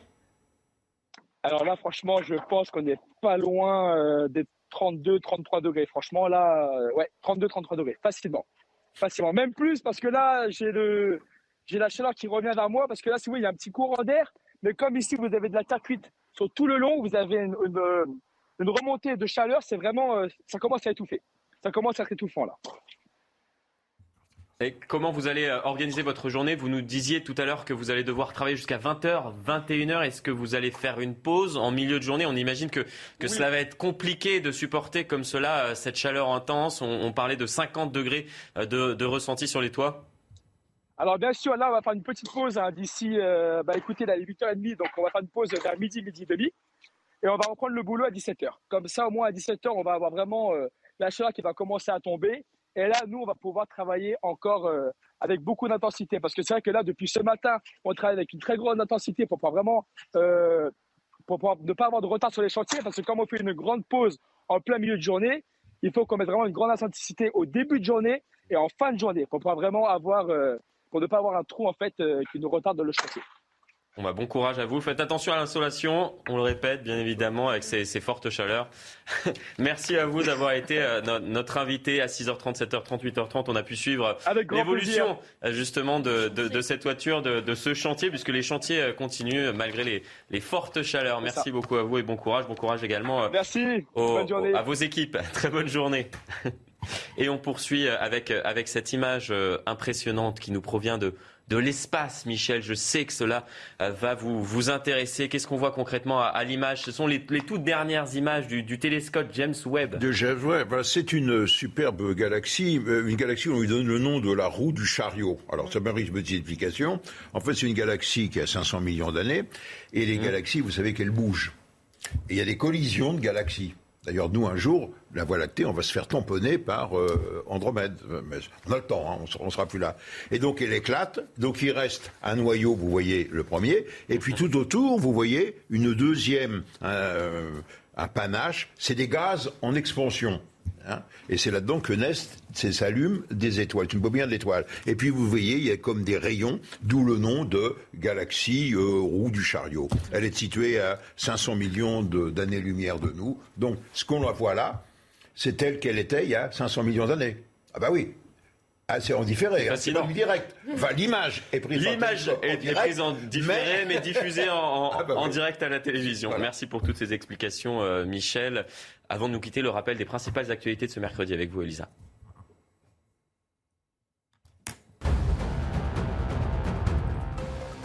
Le second volet de mesures en soutien au pouvoir d'achat a été voté par le Sénat cette nuit. Le budget rectifié pour 2022 ouvre 44 milliards d'euros de crédit. Il prévoit notamment la poursuite du bouclier tarifaire sur l'énergie et de la remise carburant à 30 centimes le litre en septembre-octobre, puis euh, de 10 centimes en novembre-décembre, ainsi que la revalorisation du point d'indice des fonctionnaires.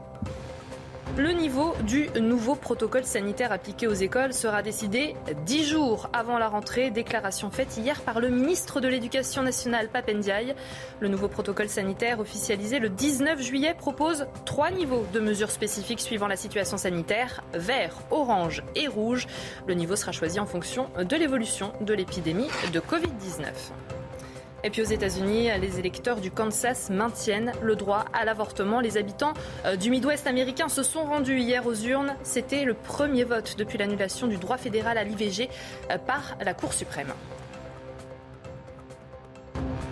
Et c'est votre rendez-vous quotidien, la pastille santé du docteur Brigitte Millot. Euh, ce matin, Brigitte nous donne quelques conseils pour éviter la noyade. Et c'est d'ores et, déjà la fin de cette matinale. Je lis euh, de la déception déjà sur, oh, sur votre visage, Elisa. Michel me parle de la pompe à chaleur, ça m'intéresse. Ah, mais forcément, ah, il nous en a parlé tout, euh, tout au long de la, matinale euh, de la pompe à chaleur. Rendez-vous demain, ah bah, Michel, pour, en parler avec une. Sur le plateau. on, et elle on montrera comment, cela fonctionne. Elle fonctionnera sur le plateau, branchement électrique. Absolument. Pour refroidir les bâtiments. Vous allez voir. Et chauffer en hiver. Alors, voilà, là, là, je l'utilise comme climatiseur, mais euh, l'inverse, l'hiver, on chauffe. Vous nous direz tout. Euh, demain, merci à vous, bien évidemment, pour, euh, pour cette matinale, pour les précisions sur l'état de l'économie, de nos finances, également les quelques conseils distillés, distillés ce matin à nos, à nos téléspectateurs. Merci également à vous, Karine Durand, pour, pour l'ensemble des informations sur la sécheresse, la canicule. L'information se poursuit sur CNews. Dans un instant, vous avez rendez-vous avec Elliot Deval pour l'heure des pros cet été. A tout de suite. Après le pic d'intensité de la canicule ce mercredi, attention, ce jeudi sera quasiment à égalité en ce qui concerne la chaleur et toujours un ciel globalement lumineux. Mais attention, on prévoit aussi quelques orages. Hein. Une dégradation orageuse se met en place par l'ouest du pays. Ils ne seront pas très fort généralement. Il n'y aura pas beaucoup de pluie en dessous. On conserve ce soleil et ce ciel bleu azur du côté de la Méditerranée ou encore de la façade est. Au cours de l'après-midi, on retrouve cette dégradation hein, qui avance progressivement en direction de l'est. Des orages assez dispersés, pas très puissants et encore une fois très peu pluvieux. Il ne faut pas compter dessus pour améliorer la situation euh, de sécheresse. Parfois quelques brumes, quelques nuages bas encore une fois du côté euh, des Landes, de l'Aquitaine ou encore euh, du golfe du Lion. Les températures très élevées, une fois de plus, en direction du sud, avec déjà 24 degrés le matin sur Nice et sur Cannes, encore une fois 20 degrés sur Paris et toujours de la fraîcheur relative sur le nord-ouest. L'après-midi, on retrouve ce pic de chaleur, cette fois-ci davantage vers l'est, avec 39, localement 40 degrés encore possible sur le centre, sur le nord-est également, et en direction de la vallée euh, du Rhône. Par contre, on voit une nouvelle fois que la chaleur est plus modérée, plus respirable euh, du côté euh, de la façade euh, ouest du pays, en direction de la Manche en particulier, et encore 30 degrés sur Paris pour les jours suivants. Un ciel instable vous attend et une baisse enfin des températures, mais une baisse qui est quand même limitée. On va rester dans des niveaux au-dessus des moyennes, toujours de